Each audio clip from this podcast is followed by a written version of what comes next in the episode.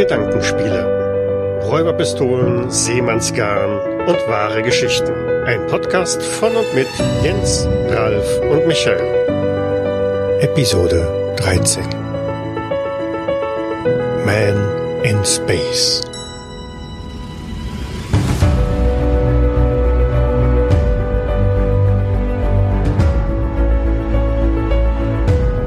Herzlich willkommen zu unserer 13. Folge der Gedankenspiele. Mein Name ist Ralf und ich begrüße meine beiden Mitpodcaster Michael. Hallo. Und Jens. Moin, moin. Und wir haben heute eine weite Reise vor uns, denn wir werden uns heute jenseits unseres Planeten bewegen, hinauf zum Mond. Oh, so weit waren wir aber noch gar nicht.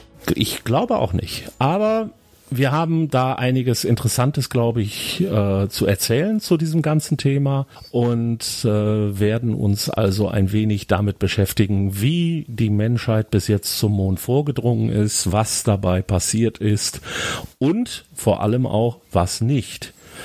Denn bestimmte Sachen sind damals zwar geplant gewesen, aber nie gemacht worden. Eine Sache möchten wir noch voranschicken. Wir möchten uns nicht über irgendwelche weltanschaulichen Dinge äh, unterhalten. Das heißt, wir werden zwar über durchaus umstrittene Personen wie Werner von Braun sprechen, wir werden über das russische Raumfahrtprogramm sprechen unter Sergei Korolev, aber wir gehen tatsächlich jetzt hier nur auf die technischen Aspekte des Ganzen ein, weil die Gedankenspiele garantiert nicht die richtige Plattform sind, um in irgendeiner Form politische Einordnungen vorzunehmen. So sieht's aus.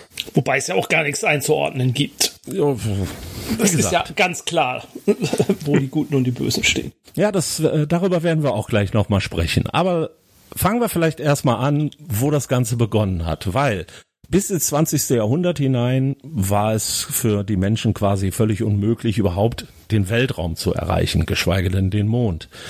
Auch wenn es natürlich Dinge gab wie H.G. Wells und seine Romane, wo man eben mit einer Kanone zum Mond geschossen werden konnte oder auch War den, das nicht Jules Verne? Das war Jules Verne. War das Jules Verne? Das war sowas das von Jules Verne. da kann man mal sehen, wie gut ich vorbereitet bin. Wells, Wells war der Vorreiter der TARDIS. Okay, aber Georges Méliès hat damals einen Film darüber gedreht, wo der Mond eine Rakete ins Auge bekommt. Autsch. Das ging quasi ins Auge. Genau. Aber in der Realität war es eben tatsächlich so, dass bis in die 40er Jahre nichts die Erdatmosphäre wirklich verlassen hat. Und das erste Gerät, das das also geschafft hat, war das sogenannte Aggregat 4 der Deutschen. 1942 ähm, verließ das als erstes von Menschen geschaffenes Flugobjekt die Erdatmosphäre. Zu der damaligen Zeit galten die deutschen Wissenschaftler als weltweit führend im Bereich der Raketentechnik und der Vorreiter der gesamten Technologie war Werner von Braun, den man eben auch später noch häufig wieder getroffen hat. Ein wenig Negativ muss man natürlich sagen, äh, ist diese Geschichte behaftet mit den Vergeltungswaffen V1 und V2, aus die ebenfalls im Rahmen dieser wissenschaftlichen Untersuchungen entwickelt worden sind. Aber wie gesagt, damit wollen wir uns nicht großartig beschäftigen. 1945, nach dem Untergang des Deutschen Reiches, war es jetzt soweit. Die Gewinner, in diesem Fall die USA und die UdSSR, versuchten alles, um deutsche Wissenschaftler und auch deutsche Technik in ihre jeweiligen Länder zu entführen, wobei die Amerikaner eben das Glück hatten, Werner von Braun zu bekommen, der letztendlich, wie gesagt, der führende Kopf der gesamten Raketenentwicklung war. Wobei Werner von Braun ja quasi das inszeniert hat, zu den Amerikanern überzulaufen. Der hat ja seinen genau. Bruder vorgeschickt, der ihn, äh, der das schon ausgehandelt hat, damit er dann mit seinen ganzen Unterlagen und Ersatzteilen so überlaufen kann. Also der, der, der hat das schon das Beste für sich rausgeholt dabei. Ja, aber letztendlich bekamen also beide Seiten auch V2-Raketen, damals die modernste Rakete der Welt und begann das Ganze eben auseinanderzunehmen, neue Dinge zu bauen. In den USA war dann tatsächlich Werner von Braun auch immer noch federführend bei der Raketenentwicklung tätig. Auf der russischen Seite hingegen gab es den russischen Chefkonstrukteur Sergei Korolev, der wahrscheinlich sogar noch ein wenig genialer war in seiner Arbeit als von Braun. Ich hatte mal gelesen, dass von Braun gar nicht so, also dass er sehr geschickt und, und gut war darin, so große Projekte zu managen und ähm, zu verkaufen, dass er gar nicht unbedingt der ganz große äh, Techniker und, und Ingenieur war, sondern mehr da drin gut war, das so Großprojekte zu managen und das Geld ranzuschaffen und so. Ja, da spricht auch eine Sache für, auf die wir gleich noch eingehen werden, weil, wie gesagt, wir wollen über den Mond sprechen. Und der erste, der in einer russischen Zeitschrift, nämlich der Pionerskaya Pravda, der Wahrheit für junge Pioniere, Juhu. Genau, beschrieb nämlich in der Oktoberausgabe 1951 besagter Sergei Korolev seine Pläne für einen Flug zum Mond in den nächsten 10 bis 15 Jahren. Ja, also bis 1966 wollte Korolev den Mond erreicht haben. Damit war ja sogar Kennedy voraus. Zu dem Zeitpunkt war das ganze Thema sowieso nur, ich sag mal, von einigen spinnerten und ja, fanatischen Wissenschaftlern überhaupt ja angedacht worden. Für die anderen war es einfach so, wir brauchen Raketen, da können wir obendrauf äh, Atomsprengköpfe machen und darum könnt ihr jetzt Raketen entwickeln. Wo die jetzt hinfliegen, ist uns erstmal egal. Hauptsache, sie fliegen einmal über den großen Teich. So in der Richtung. Aber es ging dann eben auch darum, wer kann jetzt das größere Weltraumprojekt auch vorweisen. Wer ist sozusagen die führende Kraft? Und es gab 1952 in der Zeitschrift Colliers demonstrierte Werner von Braun, was er sich für die Zukunft vorstellte, nämlich das sogenannte Rocket Ship. Ein mehrstufiges Trägersystem, mit dem er eine Mondstation und eine sich drehende Weltraumstation, die dadurch eben Schwerkraft entwickelte, bauen wollte. Und seine Pläne waren so, dass er eine Station auf dem Erdtrabanten für etwa 50 Personen bis 1977 aufbauen wollte. Was daran besonders interessant war, er wollte die Einzelteile wiederverwendbar gestalten und sein Rocket Ship sollte nach einer Woche wieder starten können, weil nur so konnte er das irgendwie realisieren. Ambitioniert. SpaceX. Aber, wie man später auch äh, festgestellt hat, das Rocket Ship hätte nie in der Form fliegen können, weil er hat einige eklatante Fehler gemacht. Wahrscheinlich hätte es äh, zum Beispiel große Teile seines Korpus verloren, wenn es wieder in die Erdatmosphäre eingedrungen wäre. Von daher, es könnte tatsächlich stimmen, was du gerade sagtest, Jens. Super Ideen, viele, viele Möglichkeiten herangeschafft, aber vielleicht doch nicht der beste aller möglichen Ingenieure.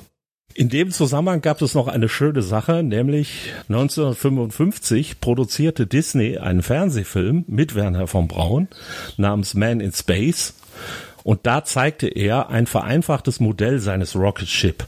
Nicht etwa, weil ihm eine neue Idee gekommen war, sondern weil er die alten Entwürfe nicht mehr benutzen durfte, weil er die an Colliers verkauft hatte. Und darum musste er aus Copyright-Gründen eine sehr stark vereinfachte Version darstellen. Dann kam der große Schock für die amerikanische Öffentlichkeit. 1957, genauer gesagt am 4.10., erreichte Sputnik 1 als erster Satellit die Umlaufbahn der Erde. Piep, piep, piep, piep, piep, piep, piep. Genau. Er piepte von da oben runter und alle waren völlig entsetzt. Wie kann das nur sein, dass die Russen etwas da hochschicken und wir das noch nicht können? Und einen Monat später, am 3.11., startete sogar Sputnik 2. Und diesmal mit einem Lebewesen an Bord, nämlich der berühmten Hündin Laika, die allerdings schon nach wenigen Stunden an Bord starb Wahrscheinlich dadurch, dass einfach der Satellit überhitzte. Aber es war sowieso nie geplant, dass sie wieder zurück auf die Erde kommt, sondern man hatte gesagt, nach ein paar Stunden öffnet man ein Fach mit einem vergifteten Stück Fleisch und daran sollte sie sterben, damit ihr der Tod beim Wiedereintritt und dem Verglühen erspart bleibt. Fand ich immer so faszinierend, dass Leica ja eine, äh, eine Streunerhündin war, die man einfach von der Straße aufgelesen hat. Wohl auch ja. relativ kurz vor dem Start sozusagen noch. So da auch nicht. Interessant fand ich dabei auch, dass es tatsächlich einen weltweiten Aufschrei gab, weil man das Tier einfach dem Tode überantwortet hat und dass sogar die Russen dann gesagt haben, okay, wenn wir das nächste Mal ein Tier in den Weltraum schicken, müssen wir auch sicher sein, dass es wieder runterkommt. Also man hatte noch ganz andere Versuche geplant, aber hat die dann eben erstmal aufgeschoben, bis man sicher war, dass das Tier überlebte, weil man sich also dieser Gefahr nicht aussetzen wollte. Naja, drei Monate später, am 1. Februar 58, kamen dann auch die Amerikaner und schickten Explorer 1, ihren ersten Satelliten ins All. Und ich denke, an den wird sich kaum jemand erinnern, während wenn man Sputnik sagt, dann weiß jeder sofort, das war der piepende kleine Ball, der um die Erde kreiste. Nun ja, die Amis hatten die Nase voll und sagten, gut, wir müssen jetzt alle unsere Anstrengungen bündeln und gründeten am 29.07.58, also kurz nach dem Start ihres ersten Satelliten, die NASA, die National Aeronautics and Space Administration. Und die sollte jetzt alles übernehmen. Trotzdem, drei Jahre später, am 12.04.61, startete der Kosmonaut, wie die Russen oder die Sowjets ihre Menschen im All nennen, Juri Gagarin als erster Mensch ins All. Und ein Monat später, wieder mal etwas später, der Amerikaner Alan Shepard, der ein Astronaut war. Wobei man ja sagen muss, ähm, also Gagarin hat ja die Erde gleich umkreist und Alan Shepard ist ja nur so einen Parabelflug gegangen. Der hat zwar ein Weltall erreicht, hat aber keine Erdumkreisung gemacht. Das schaffte dann erst der zweite. Der war, weiß ich nicht mehr. Verdammt, habe ich vergessen. Ich habe auch nur hier die Highlights rausgesucht, immer so der erste, Nein. der dies hatte, der ja. erste, der das hatte. Nee, ich fand es nur deswegen so halt bemerkenswert, wie weit die Russen waren, weil die Russen halt gleich einen äh, in Orbit schicken konnten und die Amerikaner selbst mit ihrem Versuch mit dem ersten eher nur die nur halt so einen Weltraumrutscher gemacht haben. Das fand ich halt ja. halt schon, das fand ich schon interessant dabei. Also interessant wirklich an der Stelle, dass die Russen damals trotz der Probleme, die sie hatten, denn Korolev, von dem wir vorhin ja schon mal gesprochen haben, hatte durchaus nicht nur Förderer, sondern er hatte auch Feinde im russischen Apparat. Und dazu gehörte zum Beispiel einer der größten Hersteller von Raketentriebwerken, der sich weigerte, Koroljows Versuche, das Weltall zu erreichen, mit seinen Aggregaten zu unterstützen. Kommen wir später nochmal drauf. Aber gerade auf Seiten der Sowjets gab es also sehr, sehr starke Gegenkräfte, weil man da eben versuchen wollte, dem äh, führenden Mann des Programms zu schaden. Das hatten wir ja auch schon mal in unserer anderen Episode mit dem äh, mit der Samendatenbank. Da war ja auch eigentlich immer wieder genau das Gleiche. Ne? Es, ist, es gibt da offensichtlich in der Hierarchie bei den, den, den Russen immer Neider oder Gegenspieler, die versuchen, andere nieder- oder runterzuhalten und da die, die Hierarchie nicht zu stören. Ja, also man mhm. muss ja nicht behaupten, dass die, was das, das jetzt bei uns oder bei den Amerikanern da alles läuft, aber ich glaube, dieses Sowjetsystem war da halt sehr, sehr anfällig für solche ja. Durchstechereien und Korruption. Also noch viel mehr, als das schon bei uns in Demokratien passiert. Was man auch an einer anderen Sache noch sehen kann, denn am 12.09.1962 hielt John F. Kennedy seine berühmte Rede, in der er ankündigte, dass die USA es vorhatten, bis zum Ende de der Dekade den Mond zu erreichen. Not because it's easy, but because it is hard. Genau. We choose to go to the moon in this decade and do the other things, not because they are easy, but because they are hard. Because that goal will serve to organize and measure the best of our energies and skills. Because that challenge is one that we're willing to accept und das Interessante war, zu, bis zu diesem Zeitpunkt hatten die Amerikaner ganze 15 Stunden im Weltraum verbracht. Und dann sagte Kennedy, und jetzt fliegen wir zum Mond.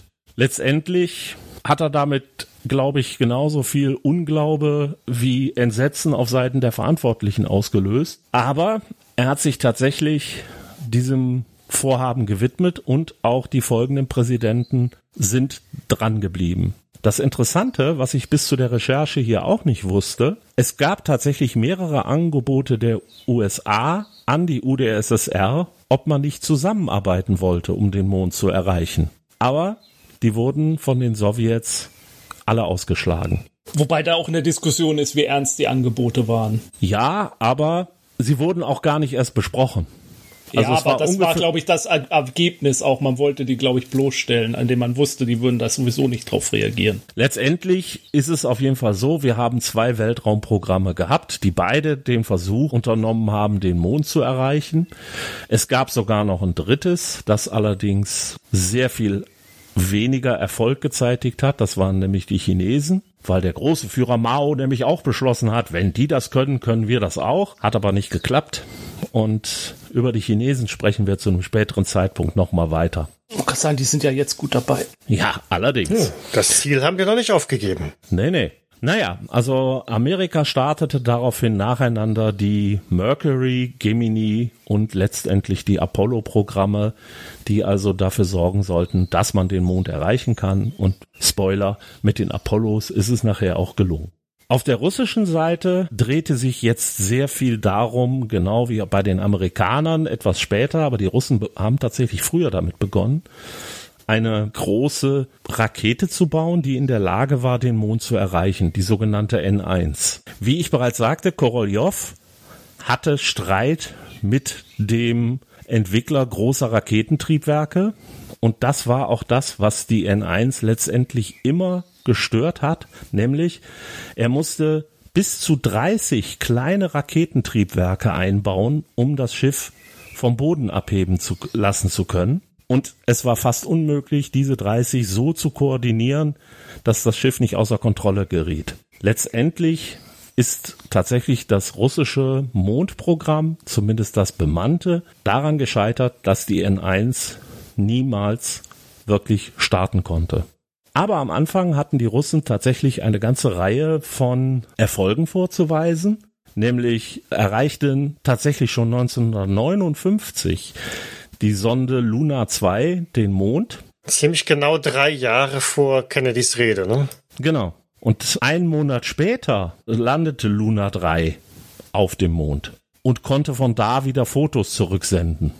Das heißt, sie waren in der Lage, einen, wenn auch kleinen Körper dort zu landen, so dass er noch funktionstüchtig war. Die Amerikaner schafften es erst drei Jahre später, nämlich im April 1962, eine Sonde auf dem Mond abstürzen zu lassen. Alle anderen davor sind nicht angekommen, irgendwo verloren gegangen, flogen am Mond vorbei und so weiter. Die ersten wirklichen Erfolge hatten sie zwei Jahre später mit Ranger 7. Der stürzte zwar auch ab, konnte aber vorher über 4000 Fotos zur Erde zurücksenden. Zu diesem Zeitpunkt waren also die Russen schon mehrfach weich gelandet, aber die Amerikaner noch nicht. Selbst die Übermittlung von 4000 Fotos ist schon ein, ein, ein Meisterwerk. Ne? Ja. Man muss überlegen, das war ja, war ja keine Digitalfotografie, in der man halt ähm, ziemlich qualitätserhaltend Bilder übermitteln kann, sondern das ging alles analog über Funksignale auf, auf ewig langer Distanz und ähm, ja, Respekt. Ja. Wer noch so unsere Generation ist und Modems von früher kennt, die da mit äh, 1000, äh, 1400 ähm, baut durch die Gegend gepiepst haben, das war schon flott. Ja, generell waren ja Computer damals riesige Kästen, die dann nicht einmal die Rechenleistung eines heutigen Handys hatten. Mhm. Also das muss man sich immer wieder vor Augen führen, mit welchen. Beziehungsweise damals waren Computer Menschen. Also so hießen die Leute, die das ausgerechnet haben. Äh, die, ja, ja. Die, und die hat, das, ja wurde ja teil, das wurde ja teilweise tatsächlich von Hand alles durchgerechnet. Vor allem von Frauen hauptsächlich, weil die, ähm, da gibt's einen schönen Film, aber da kommen wir später noch dazu. Genau, zu den Medien kommen wir später nochmal. Da gibt's nämlich ganz tolle Sachen. Ja, dann haben die Russen wieder was ganz Großartiges gemacht, nämlich im Mai 65 verließ Alexei Leonov als erster Mensch ein Raumschiff im All, nur gesichert durch eine Leine. Und das war fast sein Tod, denn der Raumanzug, den er trug, blähte sich durch den Innendruck so auf, als er ins Vakuum hinausging, dass er kaum wieder in das Schiff zurückkam. Er schaffte es, aber wirklich nur ganz, ganz knapp. Und für die sowjetische Führung zählte natürlich vor allem, wir haben den ersten Weltraumspaziergang gemacht. Und die Amerikaner hatten dann ihr Michelin-Männchen. ja, genau. Das war tatsächlich erst viel später also zwei Sachen finde ich im Zusammenhang. Vielleicht muss man mal an der Stelle erwähnen. Ähm, die Amerikaner haben ja ihre Missionen offiziell gemacht. Also die sind ja auch quasi live übertragen worden. Und bei den Russen war es ja so, die haben dann drei, vier Tage später verkündet, was sie getan haben. Also dass Fehlschläge halt nie berichtet wurden, weil mhm. es konnte ja nichts fehlschlagen, wenn sie was machen. Und wenn was fehlgeschlagen wurde, dann wurde es vertuscht. Und das war halt schon so der große Unterschied, sage ich mal, im, ja. im, in der Arbeit. Äh, dieses, dass die Amerikaner halt offiziell halt auch ihre zu ihren Fehlern stehen mussten und zu ihren Fehlschlägen, was die Russen halt nie gemacht haben, weil ja. so ein so ein Staat halt einfach auch ja, jegliche Rechtfertigung für, sie, für, für, sich selbst verliert, wenn er Fehler macht.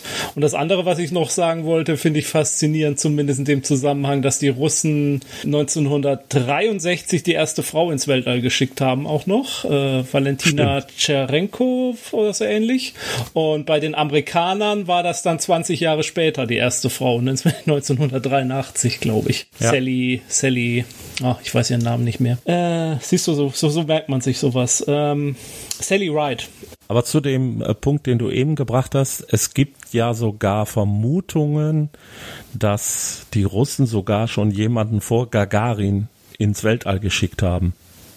Dass der nur umgekommen ist und dass man deshalb gesagt hat, äh, haben wir nicht gemacht, äh, wir mhm. schicken jetzt mal den Juri rauf. Ähm, und es gibt tatsächlich einige nachgewiesene Missionen, die man nachher gestrichen hat. Also ich glaube, es war Soyuz 17, die kurz nach dem Start einen Absturz erlitten haben.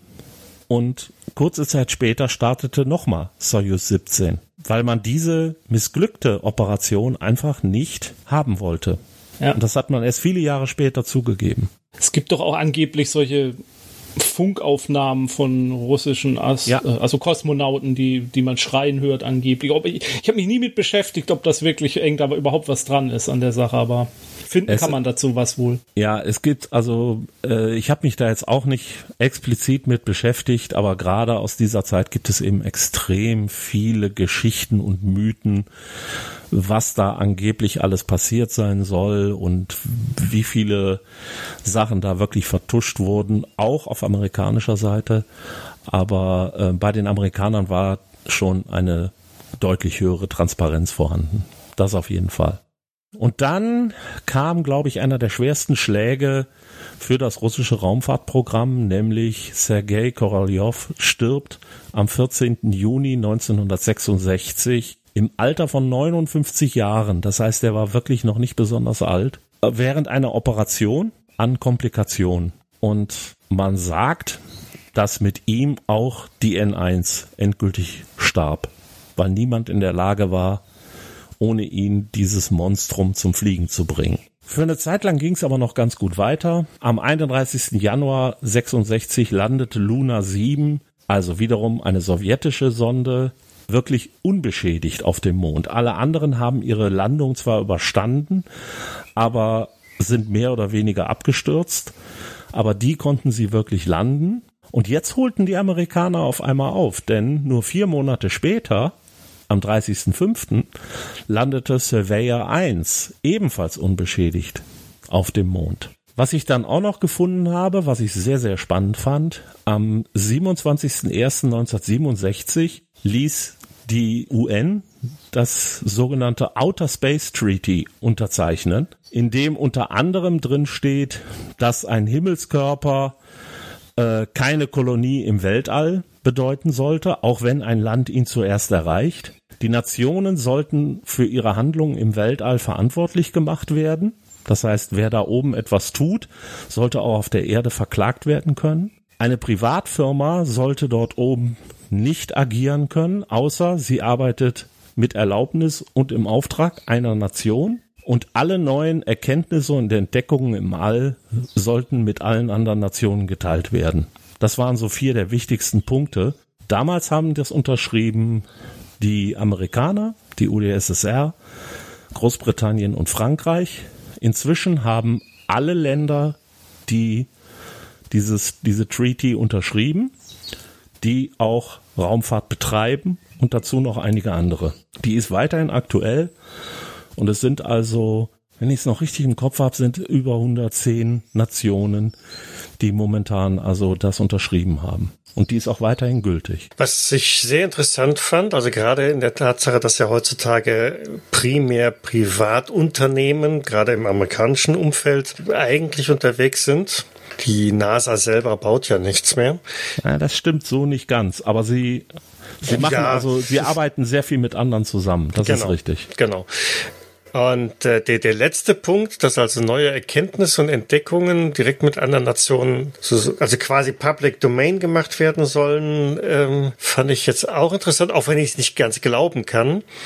Aber also es geht weniger um die Techniken als nee, nee, mehr genau, um Entdeckungen. Halt. Genau. Genau. Ja. Also ich lande irgendwo und finde dann heraus, da gibt es, das war zum Beispiel einer der Punkte, die genannt wurden. Ich finde, lande zum Beispiel im Bereich des Mondes und finde heraus, was in diesen eingefrorenen Mondkratern sich an Rohstoffen befindet. Mhm. Dann soll ich eben nicht sagen, oh schön, jetzt weiß ich das und kann die abbauen, sondern ich soll diese Erkenntnis eben mit allen anderen teilen. Mhm. Ob das wirklich klappt, ich denke mal spätestens, wenn wir an sowas denken wie Rohstoffabbau auf Asteroiden und ähnlichen Sachen, genau. ich glaube nicht.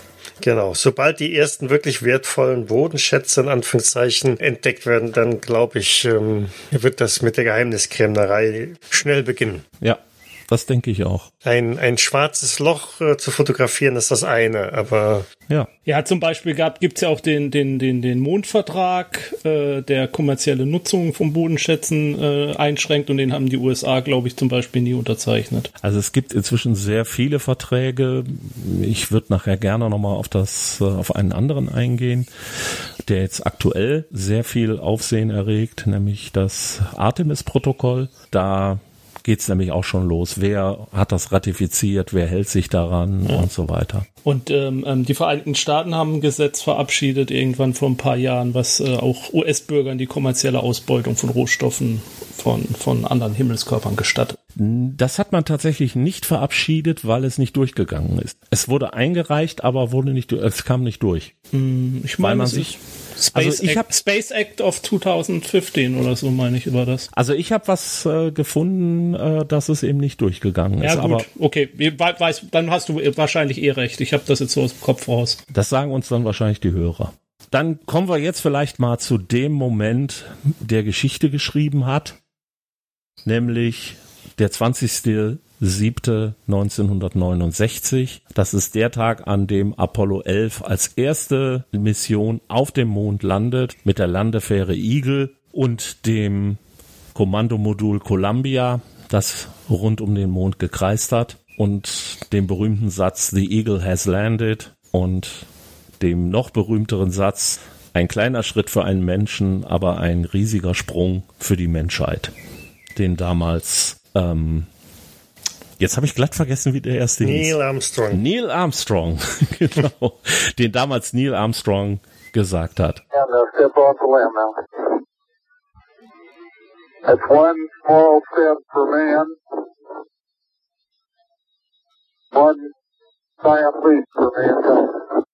Zu diesem Zeitpunkt waren die Russen zwar schon dabei, den Mond zu umkreisen und haben auch ein Jahr später mit der Sonde Luna 17 den ferngesteuerten Rover Lunokhod 1 dort hochgebracht. Den muss man sich mal angucken. Ich finde aus, der sieht aus wie eine der fahrende Badewanne. Der ist, der ist, aber der ist irre von der ganzen Technologie her, wenn man sich überlegt, dass der inzwischen über 50 Jahre alt ist und der hat da Bodenproben entnommen und analysiert, der hat Fotos gemacht, der wurde von der Erde aus dann gesteuert. Und man hat sich damals überlegt, ähm, ja, wenn wir den drei Monate am Laufen halten, ist das super. Er hat nachher elf Monate lang funktioniert und dann erst ist er eingefroren, weil man ihm Polonium als, als Wärmequelle an Bord gebracht, gegeben hatte. Und man hatte gedacht, okay, nach drei Mal, nach drei Monden, äh, nach drei Mondtagen, weil ein Montag ist ja ein Monat, ist das vorbei, dann ist das am Ende. Aber tatsächlich hat das dann elf Monate gereicht. Da gab es noch einige weitere Sachen. Trotzdem muss man sagen, ein trauriger Moment irgendwie am 14.12.1972 hob mit der Challenger, das ist die Landefähre von Apollo 17, das letzte Mal ein Mensch vom Mond ab. Man hatte zwar ursprünglich gedacht, man würde noch sehr viel mehr Expeditionen zum Mond unternehmen, aber es war einfach eine Frage des Geldes geworden. Der Vietnamkrieg musste finanziert werden. Das wurde mir an drei, vier Stellen habe ich also diese Information tatsächlich gefunden und darum hat man Weltraumflüge eingestellt. Man muss auch dazu sagen, während am Anfang ganz Amerika vor den Fernsehern saß und gesehen hat, wie Apollo 11 gelandet ist, war es nachher so, dass man die Sachen teilweise entweder gar nicht mehr übertragen hat oder nur noch Zusammenfassungen gesendet hat. Das Interesse der Bevölkerung war einfach ganz stark zurückgegangen. Ach, sie sind mal wieder auf dem Mond. Na gut, okay. Sind sie halt. 1972 war auch das Jahr, in dem die NASA sehr harte Budgetkürzungen hinnehmen musste. Daraufhin hat Werner von Braun die NASA auch verlassen. Und danach ging es eigentlich für den Mond nur noch bergab. Eine Zeit lang, 1974, brach die Sowjetunion endgültig das Projekt Mondlandung ab, weil man die N1 einfach nicht ans Laufen kriegte. Sie wurde dann 1976 eingemottet und am 10.06.1977 starb Werner von Braun an Krebs im Alter von 65 Jahren. Und danach war der Mond eine ganze Zeit lang völlig ruhig. Ich glaube, bis heute, ne? Bis heute, wenn man jetzt davon ausgeht, dass jemand wieder dort gelandet ist. Also es landen tatsächlich ähm, immer wieder mal Satelliten oder umkreisen den Mond auch. Ähm, es sind auch ein, zwei Rover dort drauf geschickt worden, auch teilweise von anderen Nationen. Aber hat, hat Israel nicht zuletzt tatsächlich was draufgeschickt? Ja. Also Israel war auf jeden Fall auch dabei. Japan hat mal was hochgeschickt. Aber halt und nie, nie, nie Menschen. Ne? Wenn ich, wenn ich das genau. genauso betrachte, also Jens und ich, wir beide können behaupten, zu unseren Lebzeiten ist kein Mensch auf dem Mond gewesen.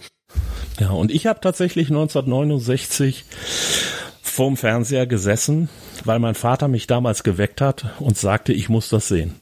Naja, viel schlimmer noch ist ja, dass es wahrscheinlich nicht mehr lange dauern wird. Also es sei denn, die, Plä die ehrgeizigen Pläne gehen auf, äh, dass es keinen Menschen mehr gibt, der schon mal auf dem Mond war. Ja, das ist auch wiederum wahr. Es ist auf jeden Fall irgendwo, ja, ich sag mal bedauerlich, weil man hatte damals eben auch hochtrabende Pläne. Über die werden wir jetzt auch gleich nochmal ein bisschen sprechen. Und äh, nichts davon hat also tatsächlich, wurde also Realität. Ich hatte mal so diesen Vergleich gelesen, naja, ähm, Apollo war dann halt quasi nicht äh, wie Kolumbus, sondern eher wie die Wikinger. Also haben halt auch Amerika entdeckt, aber ja, haben halt nie was Dauerhaftes draus gemacht. Genau. Vielleicht eine ganz kurze Sache noch dazu. Es gab ja in den Jahren danach immer wieder das für die Verschwörungstheorie, äh, dass niemals irgendjemand auf dem Mond war. Man hat aber tatsächlich inzwischen verschiedene Dinge auf der Mondoberfläche angepeilt. Man kann ähm, von da also Laser äh, Schüsse kann man von hier von der Erde hochschicken, die wieder reflektiert werden und einige Punkte wie zum Beispiel Lunokhod 1, über den wir vorhin gesprochen haben, der ist auch inzwischen entdeckt worden. Das wird die Verschwörungsleute nicht überzeugen. Natürlich nicht. Weil ein Roboter kann man ja ruhig hochschicken, aber Menschen waren niemals da. Naja, das war das alles ist ja Stanley auch alles Kubrick. gefälscht und überhaupt. Und genau. wenn du, wenn du, das ist ein geschlossenes Weltbild, da findest du für alles eine Erklärung. Ja.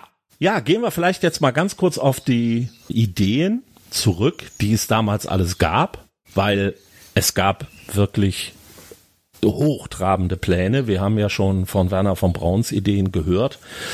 Aber da haben sich ganz verschiedene Leute dann auch noch mit beschäftigt. So zum Beispiel die US Air Force, die 1958 den Plan Lunex entwickelt hat, also die Lunar Exploration Base. Der Plan wurde letztendlich 1961, also kurz vor dem Kennedy, kurz vor der Kennedy-Rede, aber schon deutlich nach Bildung der NASA, dem Verteidigungsministerium vorgelegt. Und darin war man der Meinung, man sollte in zehn Jahren eine unterirdische oder wahrscheinlich eher eine sublunare, eine unterlunare Mondbasis bauen für etwa 21 Astronauten. Man wollte das mit zwei Arten von Raketen erreichen, nämlich mit Personentransportern, mit denen man jeweils äh, drei Astronauten hinbringen wollte und mit Frachttransportern, die nur auf dem Mond landen sollten, die man dann ausschlachten wollte, um eben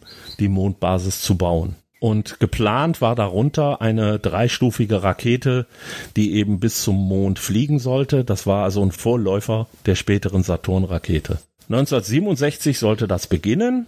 Und das Raumschiff, das man sich also ausgedacht hatte, war letztendlich so ein leiser Vorläufer der späteren Shuttles. Es war nämlich in der Art eines Gleiters gebaut, sollte also in der Form senkrecht auf dem Mond landen können, von da dann abheben und auf der Erde einfach wie ein Flugzeug landen.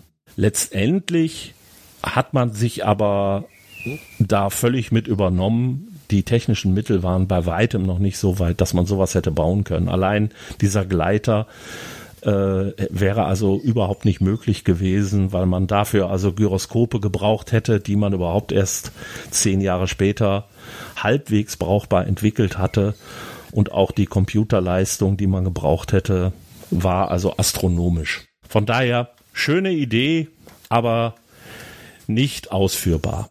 Jetzt kann man den Amerikanern ja nicht vorwerfen, dass sie nicht groß denken.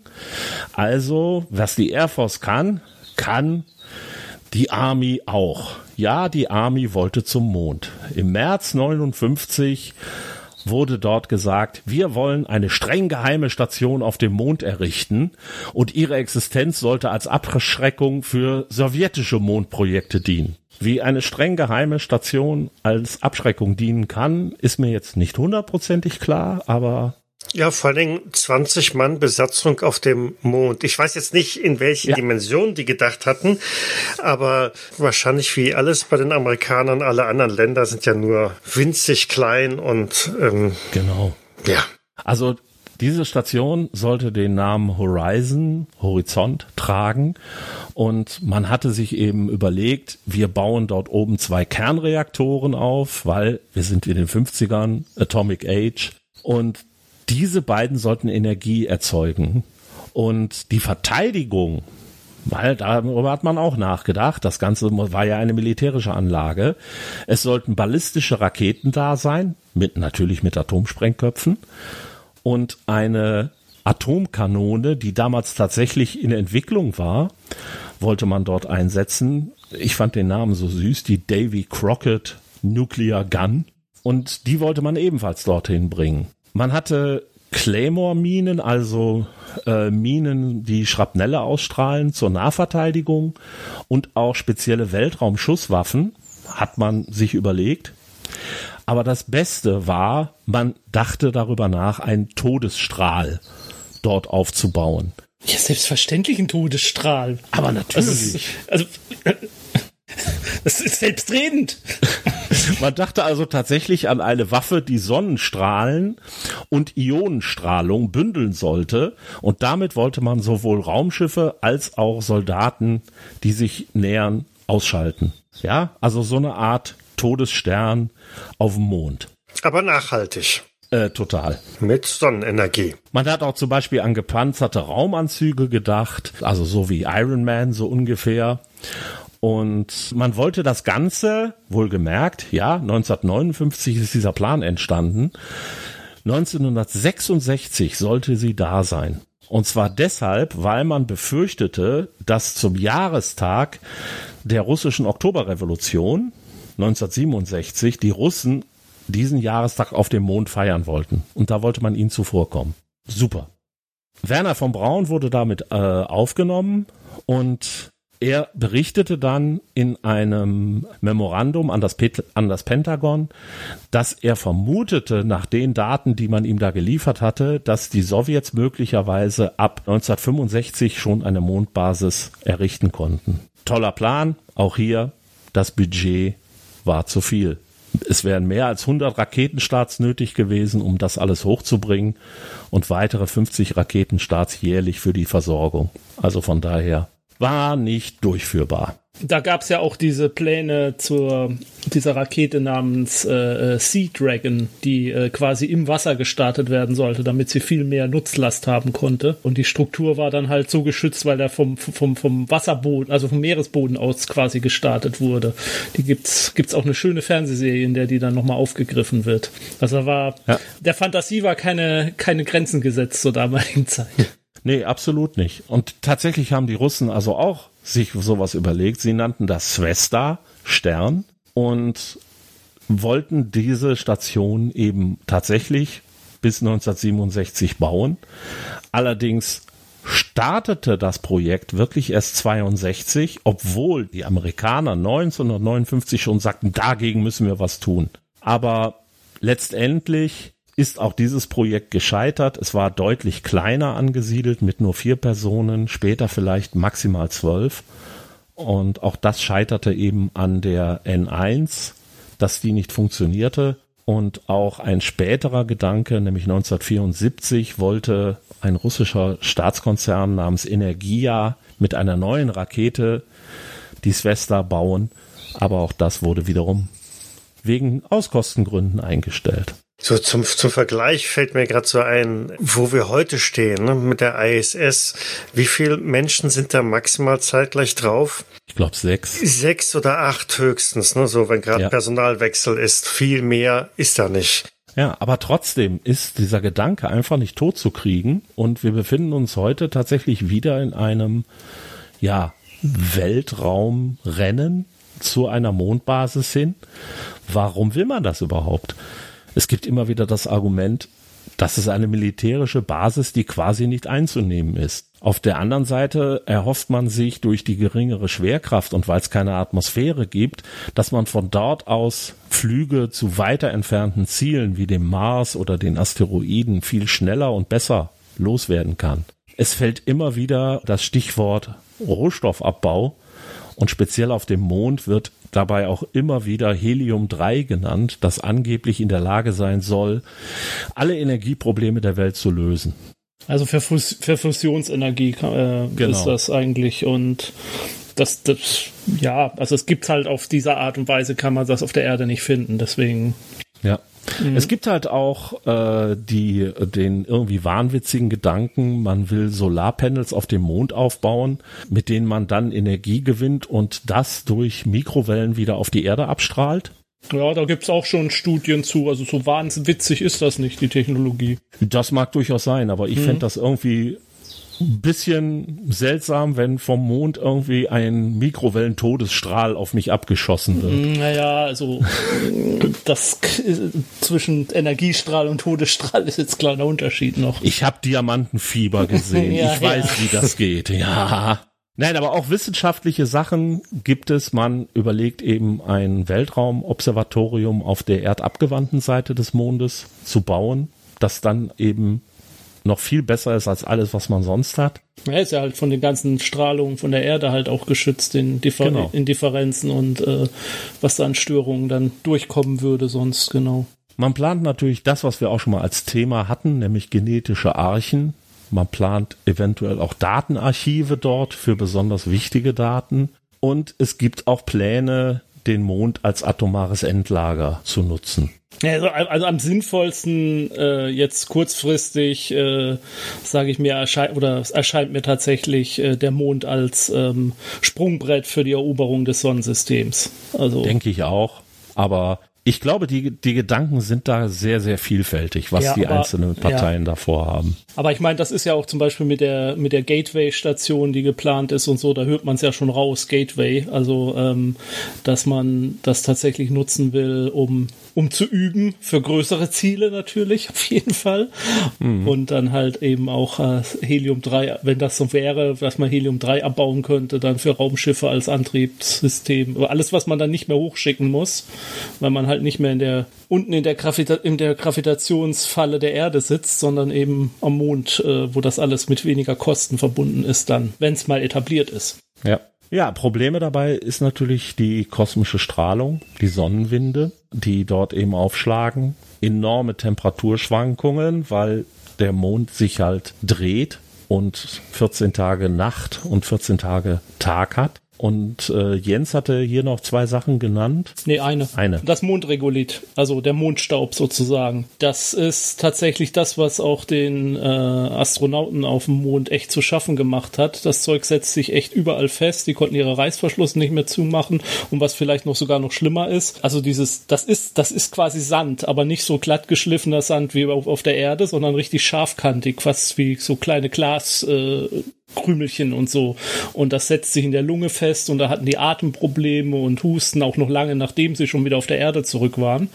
Und äh, ich habe da ein Interview verlinkt, in dem es halt tatsächlich drum geht. Um, und ich habe auch schon Romane und so gelesen, wo das zum Thema gemacht wurde, äh, dass das mit das größte Problem ist auf dem Mond, das dann so rauszuschaffen, diesen Mondstaub, den man überall mit reinschleppen würde und den man filtern müsste und ja, der ein gesundheitliches Problem, aber auch für die Technik eine Riesenbelastung ist. Und das muss man sich vorstellen. Teilweise der Mond ist, äh, also das sind 15 Meter dicke Schichten von, von ja, äh, Staub einfach nur. Ja gut, sowas kenne ich aus meinem Zimmer hier, aber. ja, aber der Staub ist wie gesagt nicht ganz so extrem wie das auf dem Mond. Also das habe ich konnte ich mir früher auch nie vorstellen, dass so, so eine Kleinigkeit ein Problem sein könnte. Also ja. da, da, passt das äh, äh, Zitat aus Star Wars dann hervorragend. Welches? Mit dem, ja, von Anakin mit dem Sand. Ah, Sand, ich hasse ihn. Er ist Raub und also Mond, Mondbewohner können, würden das sicherlich auch sagen. Ja. Aber trotzdem versuchen es jetzt mehr oder weniger unabhängig voneinander drei verschiedene Parteien den Mond wieder zu erreichen. Nämlich zum einen das Artemis-Programm der USA, was tatsächlich Präsident Trump 2017 angeordnet hat und das ist eine Sache, die vom Präsident Biden weitergeführt wurde. Also das hat er nicht wieder zurückgenommen, sondern hat gesagt, jo, super Idee, machen wir. Sie planen die Rückkehr von Menschen zum Mond ab etwa 2024, 25. Und eins der größten Ziele, das sie dabei haben, ist, sie wollen eine Frau auf den Mond bringen und sie wollen eine nicht weiße Person auf den Mond bringen. Das ist ganz erklärtermaßen ihr größtes Ziel. Danach geht es dann darum, ab etwa 2030 das sogenannte Moon Village zu bauen. Und das soll als internationales Projekt gemacht werden, um auch von dort später zum Mars zu reisen. Und es gibt ein Programm, ein Protokoll, das Artemis-Protokoll, das kann man ratifizieren und dann darf man mitmachen. Die Russen haben es noch nicht ratifiziert. Ich glaube auch nicht, dass sie das jetzt noch tun werden oder noch dürfen. Also, sie wollen ja alleine schon bei der ISS schon wieder aussteigen. Ja. Und äh, auch Alle zwei Stunden. Oh, Entschuldigung. Und auch eine interessante Sache, China darf nicht mitmachen, weil es gibt äh, das sogenannte Wolf Amendment von 2011, in dem der Kongress oder Senat, ich bin nicht mehr ganz sicher, festgelegt hat, dass man in Raumfahrtsachen nicht mit China oder chinesischen Firmen zusammenarbeiten darf, wenn man in Amerika Raumfahrt betreibt. Darum, ja, steht irgendwo so eine chinesische Flagge durchgestrichen. Wir müssen leider draußen bleiben. Was haben sie jetzt gemacht? Die NASA hat das SLS, das Space Launch System, die größte Rakete aller Zeiten entwickelt. Darauf soll die Raumfähre Origin fliegen, die von der ESA hauptsächlich entwickelt wurde. Den Europäern. Mhm. Genau. Also der European Space Agency. SpaceX, ja, das von äh, Mr. Tesla, Elon Musk mit äh, verantwortet wird, unterstützt die NASA dabei und baut das Starship. Das Starship soll zum einen das Landemodul auf dem Mond sein, es soll aber auch ein wiederverwendbares, selbstlandendes Raumfahrzeug sein, mit dem man noch ganz andere Sachen machen kann. Besonders lustig fand ich aber, man will das auf dem Mond landen, dann will man es da umkippen, will es mit Mondstaub überschütten und hat dann so eine Art Hobbithöhle für bis zu vier Astronauten. und es sieht im Endeffekt wirklich danach aus äh, wie ein Berg. Interessant sind die Chinesen. Die Chinesen, hatte ich ja vorhin schon mal gesagt, ähm, haben früh auch versucht, ein Mondprogramm aufzubauen, haben es dann aber in den 70ern abgebrochen. Und erst im Jahr 2003 kam der erste Chinese, der sogenannte Taikonaut, im All an. Das war äh, am 15.10.2003. Nur sieben Jahre später starteten sie ihre erste Raumstation oder ein Weltraumlabor, das Tiangong 1, Himmelspalast heißt das, das dann acht Jahre später im Südpazifik abgestürzt ist. Das ging damals auch schwer durch die Presse, mhm. weil man eben befürchtete, dass es irgendwem auf den Kopf fällt, aber es ist zum Glück nichts passiert. Ja, es war ja kein wirklich geplanter Absturz, glaube ich. Ne? Nee, man hatte schon zwei Jahre vorher den Kontakt zu Tiangong mhm. 1 verloren und äh, danach ähm, ist das Ging es nur noch abwärts, ja. Genau. Aber interessanterweise haben sie eben 2021 den ersten Teil ihrer neuen Station Tiangong nach oben gebracht, nämlich Tianhe, die himmlische Harmonie. Ich liebe diese Namen einfach. Und ich habe einen Artikel darüber gelesen, dass das ähm, von seiner Technologie her deutlich moderner und weiter sein soll als die ISS, weil man da wirklich also modernste Technik jetzt verbaut hat, aus welchem Land auch immer die Chinesen sie haben. Und das will man eben jetzt weiterhin ausbauen. Und die China National Space Administration plant also die Einrichtung einer zunächst robotergestützten Mondbasis ab etwa 2027. Genauso wie die Russen, die mit China zusammenarbeiten wollen, die aber vorher schon gesagt haben, sie wollen eine Mondbasis ab etwa 2030 ausführen. Mhm. Vielleicht noch kurz ähm, als Ergänzung zur, zum äh, äh Space, Space Launch System SLS. Das beruht teilweise auf ähm, Designs und Technik vom Space Shuttle. Und wenn man es so sieht, sieht man auch noch die zwei Außenbooster dran hängen. Die ja. erinnern schon fatal an Space Shuttle. Und da fand jetzt gerade vor wenigen Wochen der erste Trockentest sozusagen statt. Also habt ihr mal einen ganzen Start simuliert. Also ohne es zu zünden sozusagen, aber bis dahin sind wohl noch einige Probleme aufgetaucht, aber die hat man wohl erwartet. Und irgendwo hatte ich gelesen, dass im August der erste richtige Start erfolgen soll. Genau. Also das SLS soll zum ersten Mal im August starten und soll dann tatsächlich auch schon den Raumgleiter Orion an Bord haben.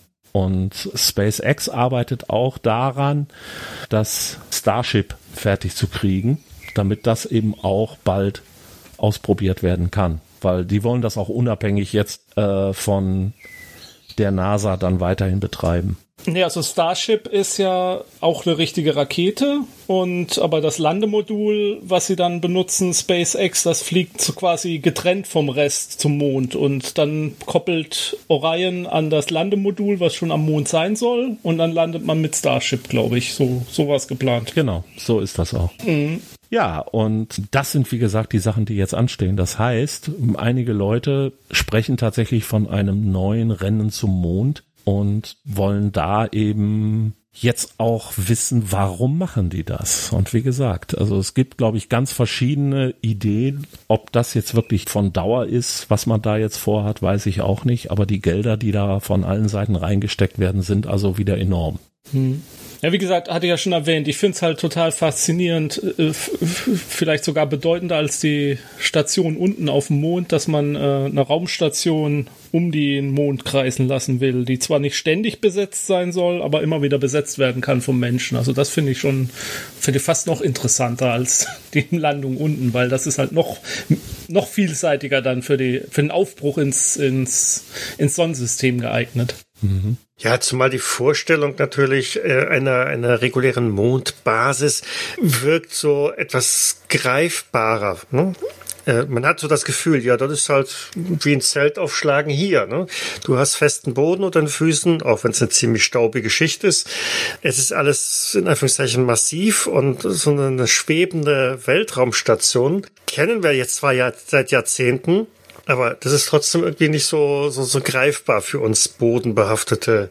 Also allein der Gedanke, so eine Mondstation zu haben, und da gibt's dann auch wieder so Landeplattformen oder und, und, und Startrampen und was weiß ich was, wirkt alles viel für mich plastischer. Ja, witzig finde ich dabei, dass tatsächlich vor ja inzwischen fast 50 Jahren und damit gehe ich mal in einen etwas anderen Bereich rüber, nämlich in den der Medien, hat man diese Idee tatsächlich schon aufgenommen, nämlich bei der Serie Space 1999 oder Mondbasis Alpha 1, wo es nämlich darum ging, von der Mondbasis aus ein interplanetares Raumschiff zu starten, das eben einen anderen Planeten ansteuern sollte. Und es gab eben diese Station, es gab eine große Menge an Flügen mit den da benutzten Raumschiffen, den sogenannten Adlern. Für mich immer noch eins der am schönsten designten Raumschiffe äh, der gesamten Science-Fiction-Geschichte. Und es gab tatsächlich auch nukleare Endlager auf dem Mond. Und die Serie geht danach so ein bisschen chaotisch weiter, aber diese erste Folge baut also so eine wunderschöne Welt auf, dass man die also wirklich einfach mal gesehen haben sollte. Ohne jetzt irgendwie zu spoilern, weil das weiß, glaube ich, jeder, der da mal drauf guckt. Am Ende explodieren eben die ähm, nuklearen Abfallgebiete und treiben den Mond aus der Erdumlaufbahn und jagen ihn kreuz und quer durch das Universum. Wie gesagt, es ist relativ blödsinnig, was danach passiert. Ich habe diese Serie trotzdem geliebt und ich fand aber die Beschreibung der Welt und dieser Station fand ich eben damals auch richtig toll. Auch vor allem, wenn man den atomaren Müll erstmal aus der Gravitation der Erde geschafft hat. Ja. Warum bringt man ihn dann wieder runter in eine andere Gravitation, wenn man es dann im Weltall hat? Also, okay, ich gebe zu, das ist komplizierter, dann Orbits von anderen und zur Sonne zu schießen, ist noch viel komplizierter. Ich glaube, es ist komplizierter, zur Sonne zu fliegen, als aus dem Sonnensystem raus mit der Energie und so. Aber wenn es dann im All ist, dann kann man es doch ja, aber weil, sonst könnte er ja nicht explodieren und nicht den Mond ist der, ne? Ja. Ja, okay, aber egal. Egal. Nein, aber es gibt eine ganze Menge Filme und Serien, die sich eben mit dem Raumfahrtprogramm und speziell auch mit dem Mondprogramm beschäftigt haben. Äh, ich würde vorschlagen, auch in Anbetracht der Zeit, die wir schon verbracht haben, dass wir die einfach mal verlinken um dann eben dazu überzugehen, ja, wo wird's denn, wo wird der Mond denn in einem ja, fiktiven Umfeld für euch besonders schön genutzt oder besonders bizarr oder wie auch immer.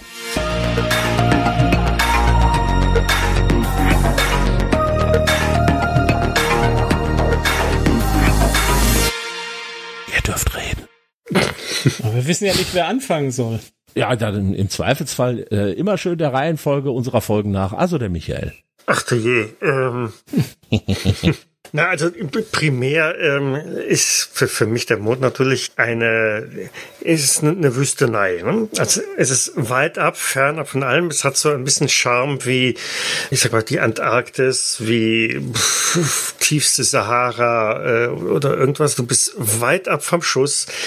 Es ist absolut eine unwirtliche, für Menschen nicht wirklich geeignete äh, Umgebung, in der also nur Gefahren existieren. Also es ist eigentlich keine großartige Wohlfühlzone.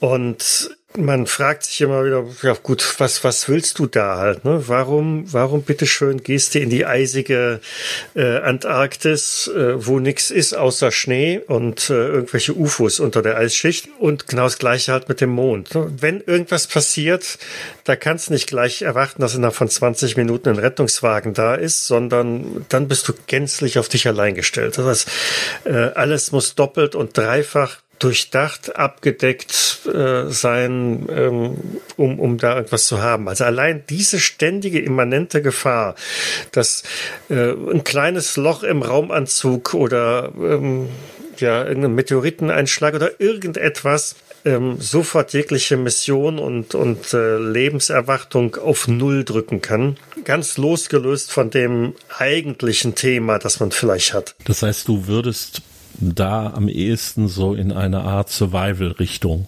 denken.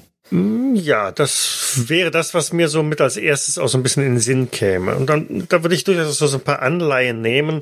Du, du hast vorhin bei deiner Auflistung äh, zum Beispiel die Meere ganz unterschlagen die ähm, eigentlich so, so die erste Raumstation gewesen ist. Jetzt nicht auf dem Mond, sondern auch nur in unserer äh, Erdumlaufbahn. Aber allein das schon mit, mit sehr rudimentären technischen Rahmenbedingungen. Und da fiel mir so diese eine Episode ein, als der, im Grunde genommen der, der, der komplette Ostblock zerbrochen ist, als die UdSSR zerfallen ist, waren dort ja auch ähm, sowjetische Astronauten mit an Bord, bei denen völlig unklar war, ob und wie die wieder zurückkommen. Und sowas ähnliches ähm, könnte ich mir für den, für den Mond halt auch vorstellen. Ne? Du bist halt da und siehst vom, vom Liegestuhl auf dem Mond aus, mit Blick auf die schöne blaue Erde, wie die gerade untergeht. Da passiert irgendwas. Es gibt ähm, äh, also da ist es nicht der Mond, aber es gibt ja diesen Roman World War Z. Es gibt keine Verfilmung hm. davon. Ähm, und äh, da ist es halt. Doch, wird, gibt es. Da wird, ja, die soll auch gar nicht so schlecht sein, die hat nur leider überhaupt nichts mit dem Buch zu tun. Das ist ähm, richtig. Aber ähm, da ist das Szenario halt, dass die Astronauten im Weltall sind, während halt diese Zombie-Apokalypse passiert und dann halt auch nicht zurückgeholt werden können. Und die bleiben dann halt da oben viel zu lange halt, sind dann auch irgendwann als naja, keine Spoiler, aber sie werden zurückgeholt, sind aber viel zu lange im Weltall gewesen, sind äh, strahlenkrank, haben Krebs und so und die waren da halt da oben und haben das Satellitennetz der Erde quasi am Laufen gehalten und haben sich da geopfert und, und, und haben Katastrophen verhindert, so dass noch was übrig ist für die Menschheit nachher. Und in die so, in so eine Richtung könnte man natürlich auch so ein Mondszenario mit Survival. Also äh, die sind jetzt da oben, haben keine Unterstützung mehr von der Erde, aber sie kämpfen halt ums Überleben und kämpfen aber vielleicht auch noch ein bisschen mehr als nur das nackte Überleben. Also es haben, gibt auch noch ein höheres Ziel. Mhm. Also ein bisschen in diese Richtung, jetzt äh, wieder bezogen auf die ISS, äh, gibt es auch das Cthulhu-Abenteuer Blackout, das auch ein ähnliches, ähnlichen Hintergrund halt hat, ohne da jetzt zu viel zu spoilern und vorwegzugehen. Aber auch da befindet man sich halt auf der ISS oder man kann es natürlich auch auf einer Mondbasis setzen und es passieren Dinge. Also quasi ein Geisterschiff äh, im Weltall oder ein Geisterhaus auf dem Mond. Ja, es muss ja nicht unbedingt Geister, es ist ja eigentlich ja genau das Gegenteil, ne? Weil du, du, du bist ja als normal lebende Person da. Klar, du kannst auch, ähm, ja, warum nicht? Klar, du könntest jetzt auch sagen, okay, wir lassen jetzt tatsächlich da mal irgendwelche Wesen aufkreuzen. Hm.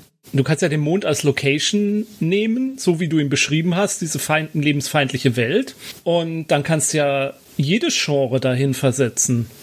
Vom Krimi zur Geistergeschichte, zum Spionage-Thriller, alles. Nur mit der Besonderheit dieser, dieser Location dabei. Mhm. Die kann man dann natürlich auch entsprechend nutzen. Das heißt, ich könnte eben auch sagen, es findet da zum Beispiel eine Sabotageaktion statt und ich muss mich jetzt von meiner Station zum Beispiel zu der feindlichen Station der Russen oder ähnliches bewegen.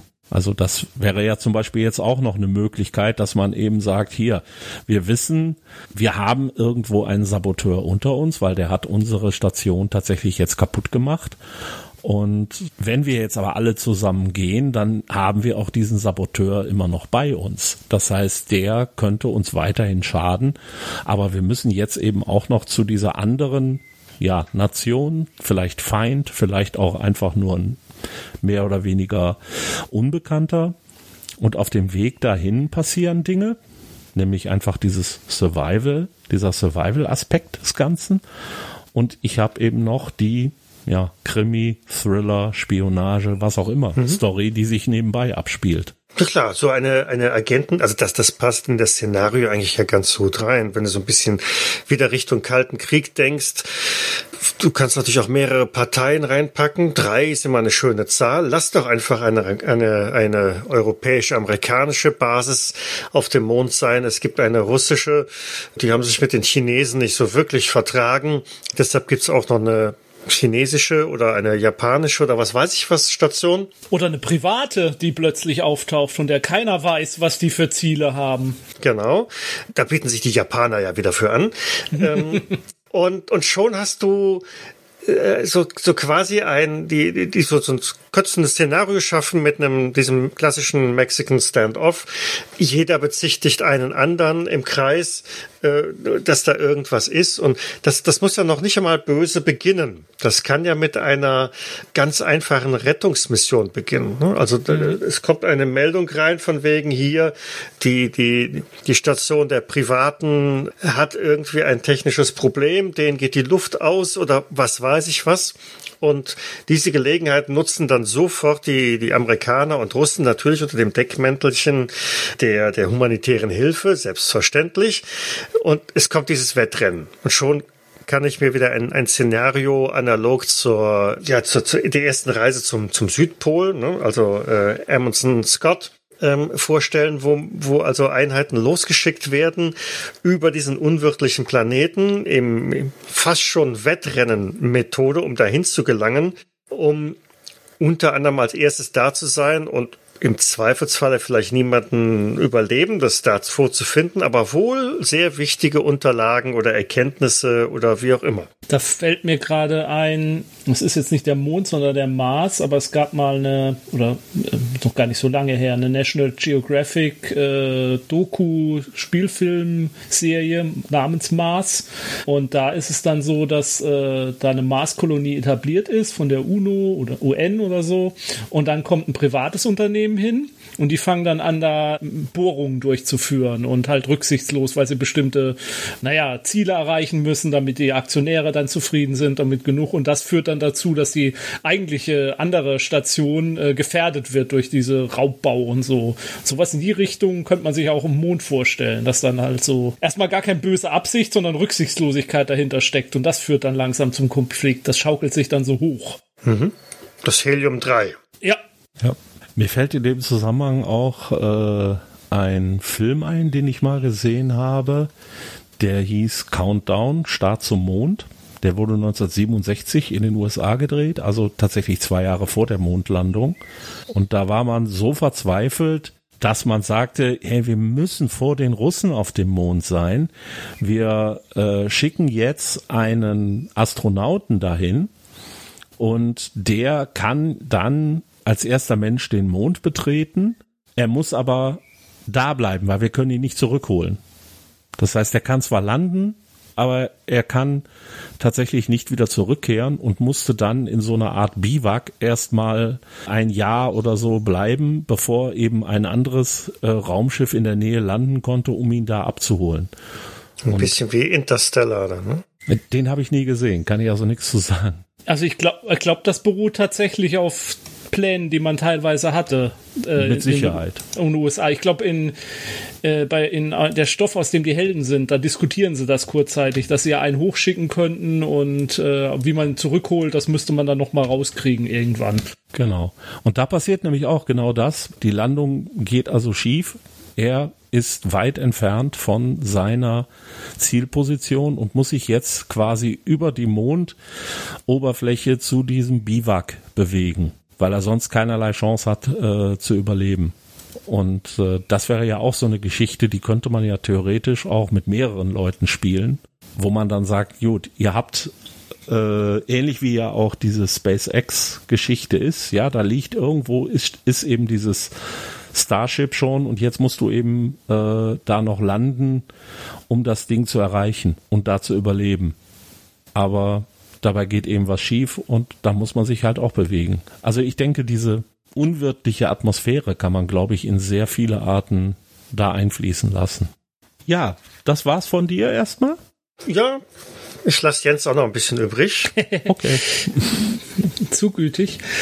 Ähm, ja, also was habe ich mir hier notiert ich, als Stichworte? Aus Australien im Weltall, dass man die Mondstation dazu benutzen könnte, irgendwelche un auf der Erde nicht gewünschten Leute da unterzubringen. Genauso gut könnte es natürlich in die andere Richtung gehen. Das wird zum Mekka der Reichen und Schönen. Und wir müssen hier zurückbleiben, weil wir entweder nur reich oder nur schön sind. Ähm, also du meinst den Mond als Strafkolonie? Ja, den Mond als Strafkolonie. Mhm. Oder äh, die andere Seite Medaille wäre dann halt als, als Paradies und hier unten ja, ist halt die Kacke am Dampfen. Das waren so die zwei Ideen, die ich hatte. Die eigentliche super Idee, die ich also was ich richtig geil fände, ähm, aber was jemand anders schon gemacht hat, leider, ist tatsächlich nochmal so dieses Wettrennen ins All und zum Mond nochmal neu zu inszenieren äh, und da äh, Abenteuer zu bilden, weil ich finde halt diese Zeit absolut faszinierend. Und aber das hat ja die Fernsehserie For All Mankind schon komplett umgesetzt mit einem parallel bisschen Parallelwelt, in dem die Russen halt zuerst auf dem Mond landen und dadurch das ganze Rennen ins Weltall weitergeht und länger dauert als äh, und, und in ganz andere Richtungen geht, bis zu einer ständigen Mondbasis dann halt auch.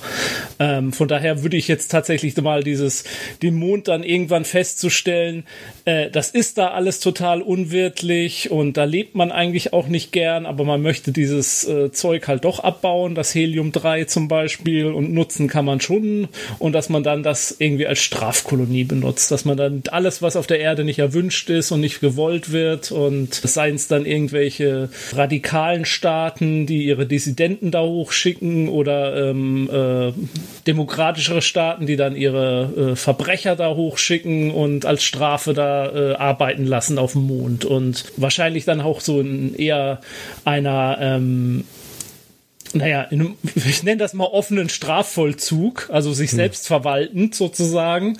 Äh, also das ist Euphemismus, äh, also das ist natürlich kein echter offener Strafvollzug. Also in, in, ja. So, so ein bisschen wie bei Alien 3 halt. Ähm, ja, ja.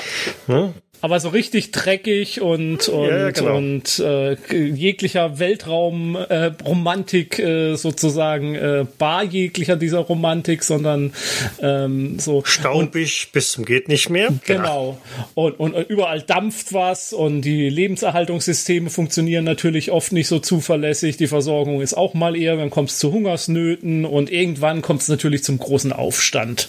Und diesen Mondstaub kannst du auch sehr schön damit einbinden. Also so wie du gesagt hast, ne? Ja, der setzt ja, ja. sich überall rein, der ist giftig, der ist gefährlich. Genau, genau. Alle husten und haben äh, Pickel und, und keine Ahnung was. Ne?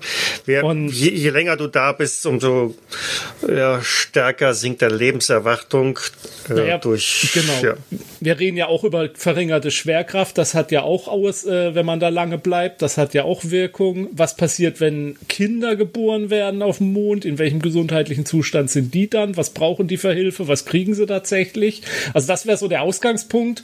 Und dann würde ich tatsächlich so eine Revolte da drauf machen. Also jetzt, äh, wir stehen auf, wir ge gegen die Erde, gegen die äh, Unterdrücker, äh, was das Ziel jetzt genau sein soll, ob sie sich unabhängig erklären, sozusagen wir, wir, wir, die Erde ist jetzt abhängig vom Helium-3 und wir werden jetzt die äh, verhindern, dass da überhaupt noch was geliefert werden kann und dann sitzen wir am längeren Hebel und und dann verhandelt ihr erstmal mit uns oder ob es tatsächlich so ein Massenausbruch zurück zur Erde oder so darum geht. Mhm. Das könnte man sich dann nochmal überlegen, was da interessanter wäre.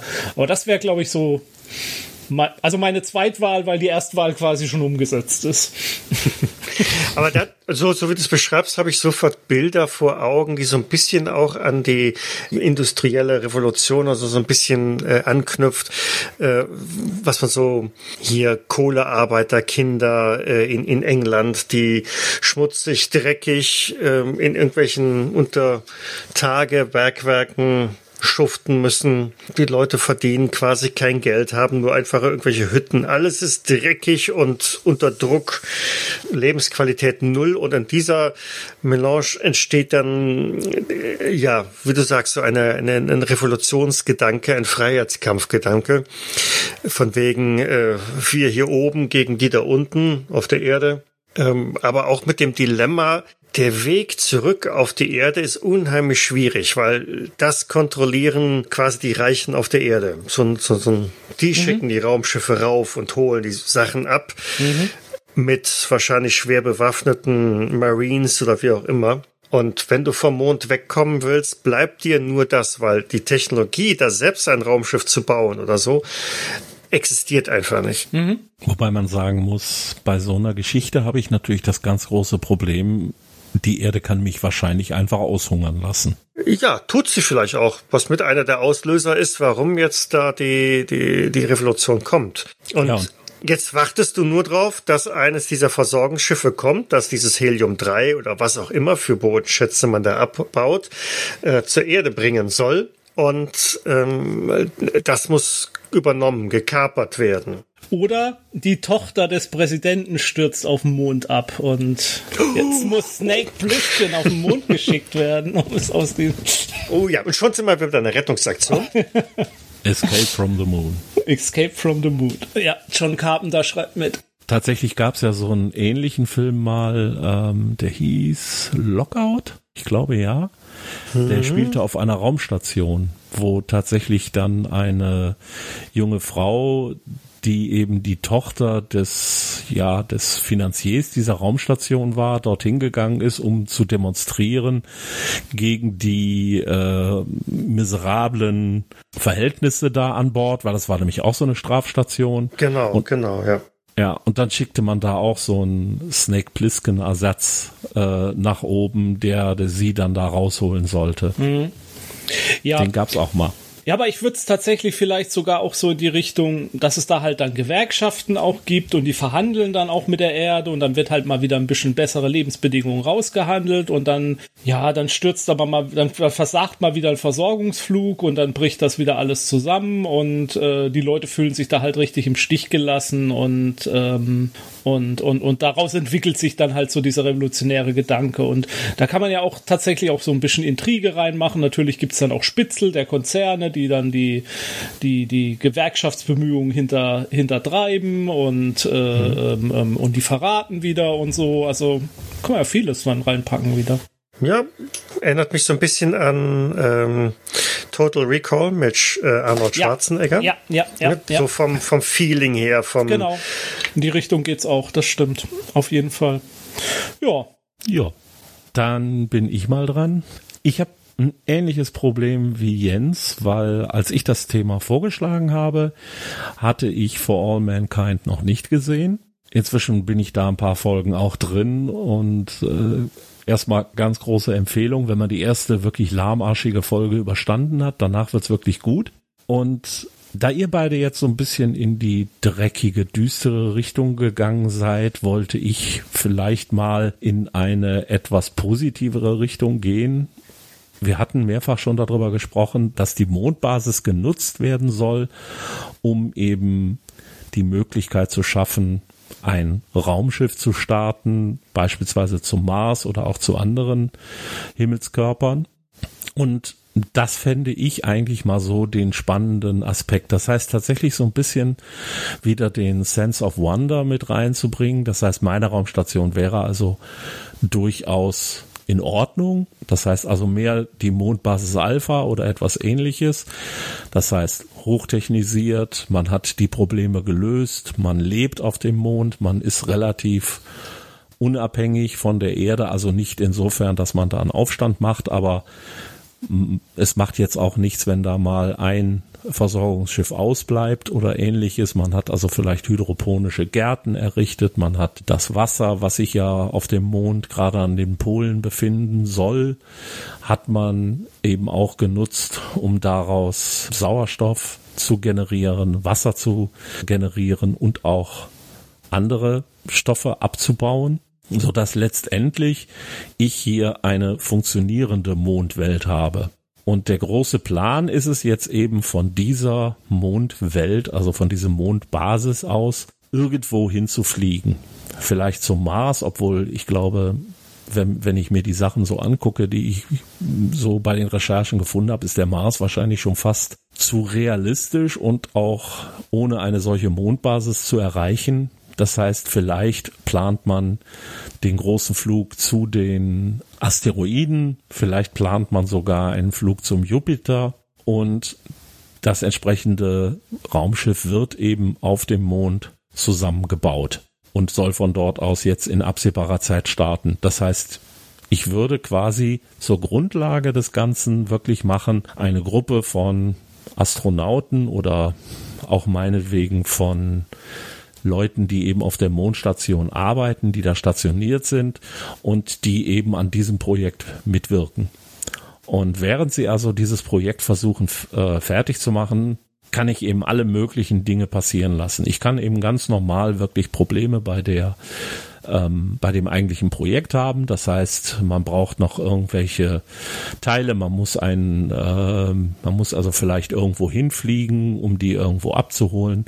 Man muss vielleicht eine gefährliche Probemission fliegen, die auch mal schief geht.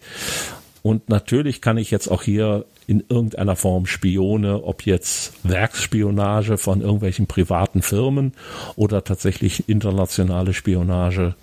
Bleiben wir mal bei unseren alten Bildern. Wir haben die Russen da, wir haben die Chinesen da, vielleicht haben wir noch irgendeine neue Macht, die sich jetzt erst gebildet hat und äh, die vielleicht noch auf der Jagd ist nach den Geheimnissen, die wir als ja Artemis-Projekt, ich bleib mal bei dem Begriff, auch schon erreicht haben. Und diese Geschichte äh, würde ich also dann als den positiveren Aspekt so ein bisschen ausbauen, um später aus der Mondbasis heraus tatsächlich auch die Reise auf die Asteroiden zum Jupiter oder sonst wohin eben zu gestalten. Das wäre dann jetzt mehr ein, ein, ein Setting-Hintergrund. Richtig. Also das geht tatsächlich mehr so in die Richtung eines Settings, wo ich also sage, das ist mein äh, Hintergrund, das ist mein Ziel, da will mhm. ich hin. Und das könnte ich jetzt im, im Endeffekt wie in einer Sandbox würde ich dann jetzt sagen, okay, wer sind meine Guten, wer sind die Protagonisten, die Helden, ähm, wer steht gegen die, welche Ziele verfolgen die, sind das notwendigerweise wirklich die Bösen oder kann man vielleicht sogar mit denen zusammenarbeiten, weil mhm. die jetzt zum Beispiel, ja, ähnlich wie wir das bei dem Wolf Amendment haben, bei den Chinesen, die man eben ausgesperrt hat. Und jetzt stellt sich zum Beispiel heraus, die Chinesen haben eine bestimmte Technologie entwickelt, die wir brauchen, damit wir sicher bis zu den Asteroiden kommen. Und nur wenn wir diese Technologie eben bekommen, wird unser Projekt erfolgreich sein. Also verhandeln wir jetzt möglicherweise auch mit den Chinesen, auch wenn wir wissen, dass wir uns dadurch eben auch Spione möglicherweise einhandeln. Das Schöne ist an einem solchen äh, Szenario-Hintergrund, da lässt sich eigentlich auch wieder fast alles abbilden. Ne? Du kannst also auch da eine, eine Kriminalgeschichte machen. Ähm, da ist ein Mord passiert auf dieser Station und jetzt kommen halt äh, die, die Ermittler von der Erde oder wie auch immer und sollen halt das da aufklären. Du kannst dieses Agenten-Spionage-Setting machen. Du kannst äh, diesen, diesen Wettlauf zum Mond, beziehungsweise jetzt Wettlauf zum Mars oder Asteroidengürtel oder wohin auch immer äh, wieder schön mit einbauen. Dann hast du das klassische Agentenszenario äh, leicht wieder mit drin. Ähm, mit, mit Sabotage, mit äh, Wissens, Know-how, Transfer, Klau oder wie auch immer, bis hin zu solchen Notfallsituationen, wie ich sie halt mit rein beschrieben habe. Ne? Also es kommt der Notruf einer anderen äh, Station, vielleicht sogar einer eigenen Einheit, die irgendwas Seltsames gefunden hat in irgendeiner Mondhöhle. Das heißt, äh, man könnte eine ganze Reihe an Abenteuern unter genau diesem Hintergrund halt auch basteln. Genau. Oder man könnte sogar der Gedanke kam mir jetzt spontan, indem man es noch ein bisschen Science-Fictiger macht.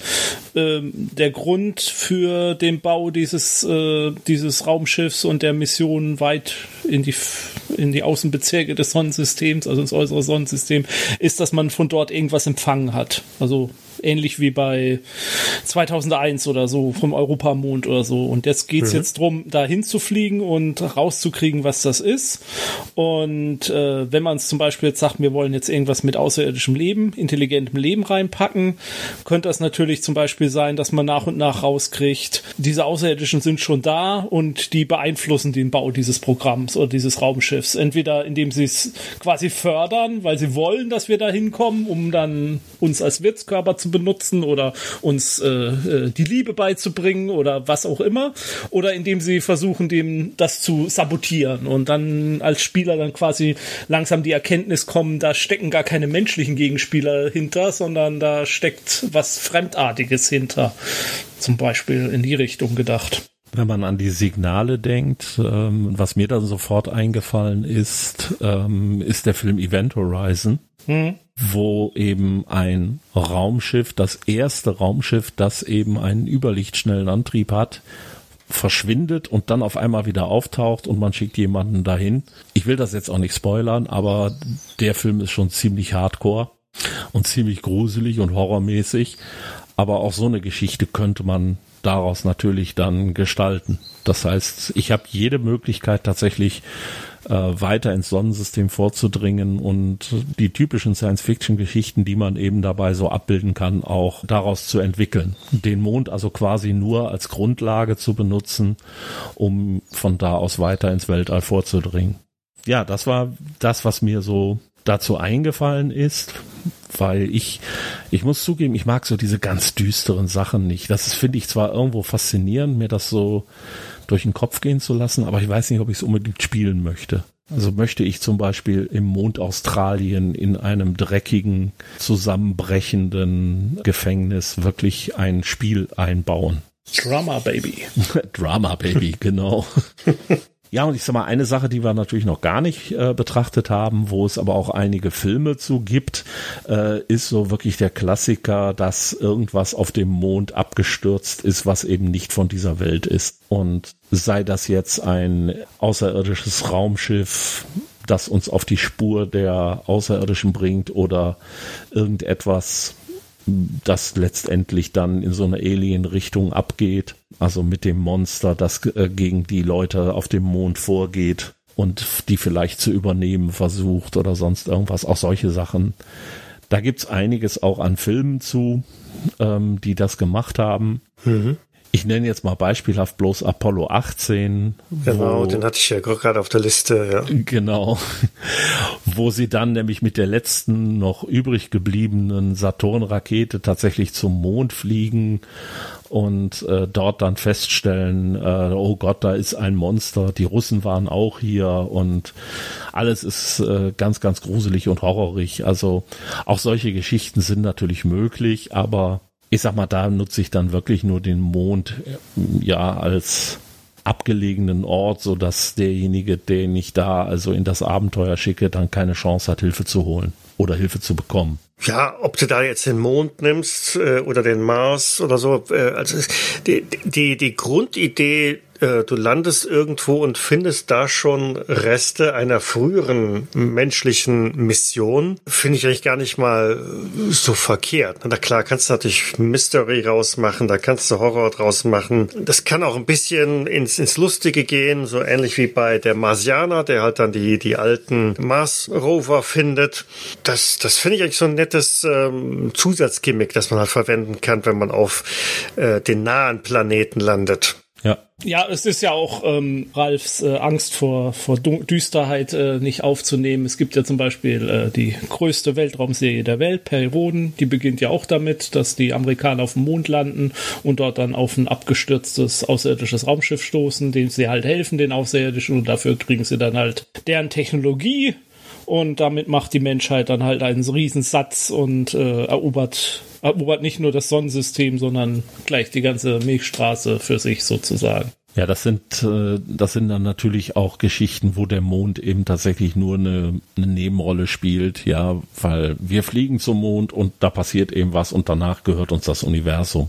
Ja, wobei halt, wie gesagt, der erste Roman spielt halt auch komplett auf dem Mond oder auch eine ganze Zeit, bis das so erreicht ist. Also das kann man ja schon ausschmücken, dass man eine Weile dort bleibt, bis man, bis man dann so weit ist. Aber es wäre dann halt auch nur, ist ja genauso gut wie dein äh, Szenario eigentlich der Mond erstmal als, als Sprungbrett dann, um, um noch viel genau. weiter vorzustoßen. Ja, und äh, eine Sache, die man äh, mit Sicherheit auch noch mal äh, nennen sollte, weil sie halt immer wieder mal aufgetaucht ist, das sind die berühmten Nazi-Basen auf dem Mond. Die haben wir zum Beispiel bei dem Film Iron Sky gehabt. Es müssen ja nicht unbedingt Nazis sein, aber es könnte irgendwann auch mal jemand anders dorthin geflohen sein. die Sozialisten zum Beispiel.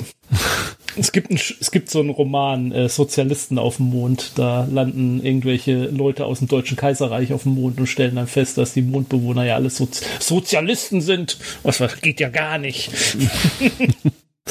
Aber bei Iron Sky musste ich tatsächlich bei der Geschichte, die du hattest vorhin, äh, an Iron Sky 2 denken der zwar zu großen Teilen ganz woanders spielt, aber die Darstellung der halb zerstörten und immer mehr verfallenden Mondbasis der Nazis, die da als Grundlage der Handlung benutzt wird. Da erinnerte mich das also sehr stark dran, weil die wissen genau, sie haben nicht mehr viel Zeit, sie müssen von dieser Basis weg, weil die wird sie nicht mehr lange am Leben erhalten können, weil die einfach zu zerstört ist und äh, zu viele äh, Sachen da auseinanderfallen. Also das fand ich auch schon ziemlich, eigentlich ziemlich gut dargestellt in diesem, äh, in diesem Film. Aber danach dreht er dann ein wenig ab und geht auch sehr vom Mond weg. Ein anderer Film, der mir in dem Zusammenhang noch aufgefallen ist, äh, ich fand ihn auch nicht, so berauschend, aber ähm, die, die Idee dahinter ist jetzt auch nicht so verkehrt, äh, ist Moon. Welch überraschender Name oder Titel für den Film. Der auch so ein bisschen diese Helium-3-Geschichte halt mitnimmt. Im Grunde genommen ist alles automatisiert für diesen Helium-3-Abbau, der für äh, einen Großteil der Energieversorgung auf der Erde relevant ist.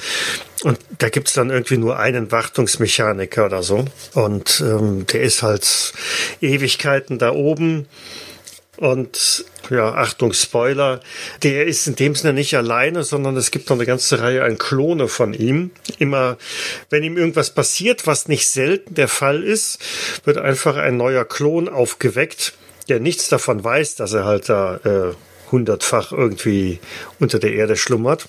Das ist aber schon ein heftiger Spoiler jetzt, oder? Ja, ja, das ist schon sehr, sehr gefunden. Aber äh, man kann auch einfach den Trailer gucken, der verrät es nämlich auch. Ja gut, genau. Trailer sind auch äh, nicht, sollte man gar nicht gucken erst. Ich ja, finde den, find den Film sehr nett. Mir hat er sehr gut gefallen. Ich habe ihn nicht geguckt, weil ich den Trailer gesehen habe und gedacht habe, Leute, ich weiß doch jetzt schon, wie er ausgeht. Was soll das denn jetzt? Ja. Aber dieses, äh, diese, diese Grundidee dahinter, ne? man hat also, äh, man kann nicht alles der Maschine überlassen. Es geht leider nicht. Aber ja, ne? dann schickst du halt einfach einen hin, beziehungsweise 100 hin, die du halt immer wieder reaktivierst. Das könnte auch etwas sein, was ähm, potenzielle Spieler Figuren halt in, im Rahmen ihres Abenteuers dann halt auch so feststellen. Es sind keine Androiden, vielleicht glauben sie das erst, aber dann stellen sie fest, jo, das war irgendeine schurkische Firma. Wayland Yutani lässt grüßen und ähm, die, die beuten halt einen Menschen in Anführungszeichen aus. Ist das nicht fast schon hier dieses, äh, wie heißt das Rollenspiel? Äh, Paranoid oder so? Ja, Paranoia, ja genau. Parano Paranoia, ja, stimmt, danke. Da haben aber die, die, die, die Spieler noch ein paar Klone. Also was mir noch äh, einfällt ist, weil wir den Marcianer schon erwähnt haben, von dem Autor von Andy Weir gibt es auch noch den Roman Artemis. Mhm. Der spielt auch auf dem Mond. Und das ist, das ist so ein Beispiel, wie man den Mond nutzen kann als äh, für eine Krimi-Handlung. Also da geht's um eine, um eine junge Frau, die auf dem Mond lebt und sich da so halbwegs durchschlägt mit, äh, mit Arbeit und Gelegenheitsarbeiten. Da gibt's auch mit dem Heliumabbau und Metalle werden da gemacht und, und was und alles ist, ist schon hart Science Fiction äh, irgendwie auch recherchiert. Und da geht's halt drum, dass sie dann so einen Sabotageauftrag kriegt und den übernimmt und dadurch dann in eine Falle gerät und dann zwischen die Fronten von mehreren äh, Parteien, auch Kriminellen auf dem Mond und so. Also das wäre so ein Beispiel dafür, wie man, wie, wie man das Szenario nutzen kann, um dann halt einen klassischen Krimi quasi zu erzählen. Ich, meine Erfahrung bei ähm, One-on-Ones sind leider noch äh, ziemlich gleich null, aber ähm, die Idee, gerade ein solches ähm, entferntes Mond äh, Abenteuer tatsächlich mal in einem 1 zu 1 Rollenspiel zu machen. Zu sagen, so, es geht mit einem Spieler und der ist tatsächlich vollkommen allein auf diesem unwirtlichen Erdtrabanten. Warum auch immer. Vielleicht ist der Rest seines Teams beim, beim Absturz ums Leben gekommen und man kommt ein bisschen in diese Richtung der Marsianer-Setting oder hier wie bei, bei Moon oder Apollo 18. Ähm, als, als düsteres Horrorszenario, glaube ich, könnte das sehr gut, sehr gut funktionieren. Ja, das auf jeden Fall.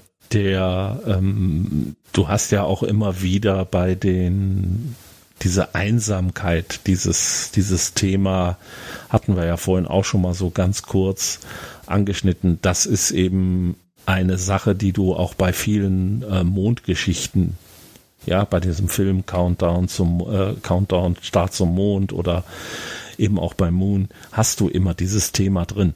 Und von mhm. daher ist das, glaube ich, auch schon recht natürlich, dass man das da eben einbaut, egal was man dann nachher draus macht.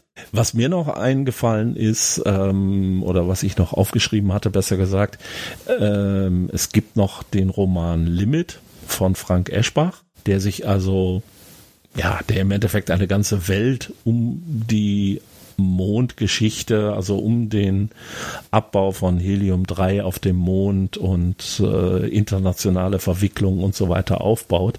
Ich habe diesen Roman leider nicht zu Ende gelesen, weil ich weiß nicht, der ist gefühlt irgendwie, ich glaube, er ist sogar tatsächlich irgendwie äh, um die 1000 Seiten dick. Und irgendwie baut er gefühlt bis zur Hälfte des Romans einfach seine Welt auf und erzählt zwar spannend, aber ohne dass wirklich irgendwas passiert, finde ich, die Geschichte ich weiß nicht, was dann nachher wirklich da passiert und worum es sich jetzt handelt. Also ob das jetzt tatsächlich nachher zu einer Art Science-Fiction-Roman wird oder ob da wirklich der Spionage- und Wirtschaftsaspekt im Vordergrund steht. Aber man sollte den Roman also zumindest nennen. Und äh, er liest sich, wie gesagt, gut. Aufgegeben habe ich nur, weil irgendwie, ja, nichts passiert gefühlt. Hast du gesagt, dass er von Frank Eschbach ist? Ja. Das ist Schätzing, ne? Es ist Schätzing, ja. Ah. Ich bin, ich, ich bin heute gut. Sagen. Ja. Ich bin heute gut mit Autor. We we weißt du, warum ich drauf gekommen bin? Weil ich Weil dachte, Eschbach schreibt doch nicht so lange Romane, das klingt eher nach Schätzing. Und dann dachte mhm. ich, ich google jetzt mal schnell und dann, ja, tatsächlich. ich, ich hatte es auf der Zunge, aber ich wollte es nicht sagen, aber ja. Nee, alles klar, gut, habe ich mich blamiert, haben wir das auch geklärt.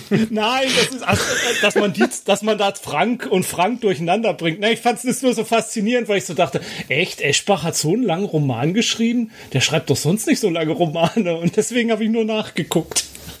So, Jens, Nein, der gute Eschbeiß heißt aber nicht Frank, sondern.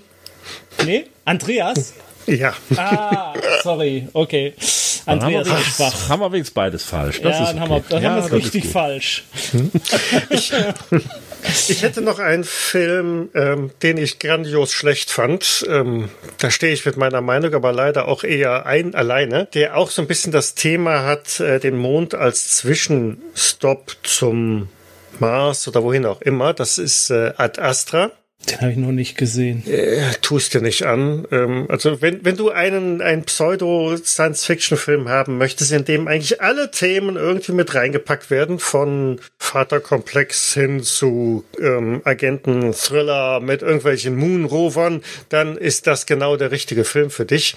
Nein, aber das ähm, hat im Grunde genommen auch so, so ein bisschen dieses Element, äh, man, man schickt erst jemanden auf den Mond, da ist schon eine Mondbasis, die genutzt wird, um halt von da aus noch weiter entferntere Planeten dann irgendwann zu erreichen. Ähm, ja, ich wollte jetzt nur Name-Dropping machen. Ja. Ich habe den Aber also einen Roman würde ich gern noch erwähnen, den ich selber auch nie gelesen habe, weil ich glaube, sonst äh, wird uns äh, der Nerd-Credit äh, äh, runtergestuft. ähm, ist natürlich äh, von Robert Heinlein, The Moon is a Harsh Mistress, beziehungsweise auf Deutsch die Revolte auf Luna. Ich glaube, das ist so der absolute Science-Fiction-Klassiker, was einen Roman auf dem Mond angeht. Also ich glaube, den sollten wir zumindest erwähnt haben. Ich habe ihn nie gelesen, ich weiß nicht, was da drin passiert. Äh, mhm. Aber ja. Ja. Dann nehme ich aber noch etwas, um das Niveau kräftig nach unten zu ziehen, nämlich den Film Moon Zero Two von 1969. Der ist von den Hammer Studios gedreht worden, also die Leute, die uns Christopher Lee als Dracula, Mumie und Frankenstein, äh, Frankensteins Monster gebracht haben und wurde damals angekündigt als der erste Mondwestern. Und ich habe den kürzlich gesehen, der ist auf Deutsch leider nicht erhältlich. Ich habe ihn also mir aus England tatsächlich kommen lassen. Ja, ich glaube, es sagt genug, wenn ich sage, dass er im amerikanischen tatsächlich mal eine äh, Verarschung durch die, äh, wie heißen die Dinger nochmal? Jetzt bin ich gerade selber verunsichert. Mystery Science Theater. Genau, Mystery Science Theater 3000. Das ist so eine Art Schläferz für den amerikanischen Markt und die haben sich diesen Film auch mal vorgenommen. Er ist wirklich für jemanden, der wirklich hartgesotten ist und so alte Filme mag, ist er wirklich süß, aber er ist auch sowas von unlogisch und in jeder Form irgendwo bizarr. Es ist tatsächlich eben ein Western. Es gibt eine Saloonschlägerei in Pseudo-Schwerelosigkeit. Es gibt äh, Pistolenduelle und es dreht sich also das Ganze um einen einsamen Raumschiffkommandeur, der also der Held dieses Films ist. Es ist, es ist was Besonderes. Also muss man gesehen haben, wenn man wirklich auf bizarre und äh, außergewöhnlich schlechte Filme steht. Mhm. Ja, von daher würde ich sagen, wir sind eigentlich relativ rund. Ne? Wollten wir noch Rollenspiele erwähnen jetzt oder? Ja, oh, wie konnte ich das Weil vergessen? Da gibt es eine, gar nichts. Da, da gar nichts. Ja, da gibt's nämlich eine Verschwörungstheorie, die ich im Rahmen vom Rollenspiel noch äh, rausbringen wollte. Aber ja. Oha. Also erstmal ähm, vielleicht die Sachen, die ich direkt erstmal gefunden habe, bevor äh, wir also uns vorhin darüber nochmal unterhalten haben. Es gibt einmal ein Cthulhu-Abenteuer namens Bleicher Mond. Ähm, ich weiß nur nicht, ob das jetzt aktuell, doch, das ist glaube ich in einem der Sammelbände. Das äh, als PDF noch bekommen, ja. Genau, Abenteuer aus der Gruft ist es glaube ich in einem drin. Ähm, das ist grob gesagt so viktorianisch, Horror, Cthulhu mit auf dem Mond und so weiter. Ist auf jeden Fall nett. Dann haben wir natürlich Space 1889. Ähm, auch da sind wir wieder im viktorianischen Zeitalter unterwegs und da gibt's natürlich Wesen auf dem Mond, völlig klar. Ähm, die kann man da sich eben genauer angucken. Gibt sogar einen ganz eigenen Quellenband Luna. Genau. Und äh, wer sich da sozusagen einfach nur mal Inspiration holen möchte von der Redaktion Fantastik, gibt es im Master Survival Pack 5, das sind Pläne für Science-Fiction-Universen, gibt es einen äh, Plan oder eine Reihe von Plänen, aus denen man modular eben eine Mondbasis sich selber zusammenbauen kann. Und eins, was auf das Jens mich nochmal aufmerksam gemacht hat, das ist das Iron Sky Rollenspiel, das vor Jahren mal angekündigt war, das es jetzt aber wohl nicht geben wird, weil es die Firma, der diese Iron Sky IP, also die Lizenz sozusagen gehört, weil es die nicht mehr gibt. Und diejenigen, die also dieses Rollenspiel entwickelt haben, nehmen jetzt quasi die Ideen des ganzen Iron Sky Universums auf und nennen das Ganze Steel Skies, also stählerne Himmel oder wie auch immer man das übersetzen will und bauen darum eben ein Rollenspiel auf, das dann aber die ganzen Elemente wie Zeppeline im Weltall, äh, Mondbasen der Nazis und äh, Vrilscheiben und was es da alles gibt, auch aufnimmt. Und dann hattest du noch was, Jens. Also es gibt zwei Rollenspiele, die ich kenne, die sich halt mit dem Sonnensystem beschäftigen und in denen halt auch der Mond dann sozusagen als Location mitgeschildert wird. Das ist einmal das Transhuman Space, das ist ein GURPS, äh, ja, wie nennt sich das bei GURPS? Äh, nicht Szenario. Quellenbuch. Quellenbuch, ja. ja. Und ähm, ist halt Gurps, äh, wie Gurps halt so ist, super recherchiert äh, aus meiner Sicht, also auch sehr gut äh, dargestellt, die verschiedenen äh, ähm, Örtlichkeiten im Sonnensystem, unter, einem, unter anderem dann eben halt auch der Mond. Vom Szenario ist es halt tatsächlich so, die Welt halt in der Zukunft mit der Möglichkeit, dass man per Sleeve reisen kann, also hier sein Bewusstsein überträgt auf einen, auf einen Ankörper, der dann auf dem Mond liegt und äh, äh, dann ist man ganz schnell dort und dann äh, kann man da agieren und so und halt äh, der menschliche Körper äh, geht mit Technologie auf und überwindet halt die, der Geist überwindet halt die Grenzen des Körpers sozusagen. Und äh, in die gleiche Richtung geht äh, Eclipse Phase das ist ein eher düsteres Szenario, also überhaupt nichts für Ralf. ähm, und da geht's halt drum, dass tatsächlich, äh, soweit ich's in, ich habe Eclipse Face nie gespielt, ich habe nur ein bisschen was gelesen. Transhuman Space habe ich mir tatsächlich mal versucht, ein bisschen zu leiten auch, also nicht mit GURPS-Regeln, aber in dieser Welt. Ähm, Eclipse Face, da geht's drum, dass die äh, Computerintelligenz halt ähm, sozusagen äh, rebelliert hat und geflüchtet ist ins All und dabei die Erde zerstört hat und die sind jetzt verschwunden in einem hinten hinter einem schwarzen Loch oder Wurmloch und alle haben immer Angst, dass die irgendwie zurückkehren werden und da wird halt auch einfach das Sonnensystem geschildert und anderen auch der Mond. Was speziell den Mond angeht, ist tatsächlich habe ich gefunden ein Delta Green Szenario namens Apollo 20.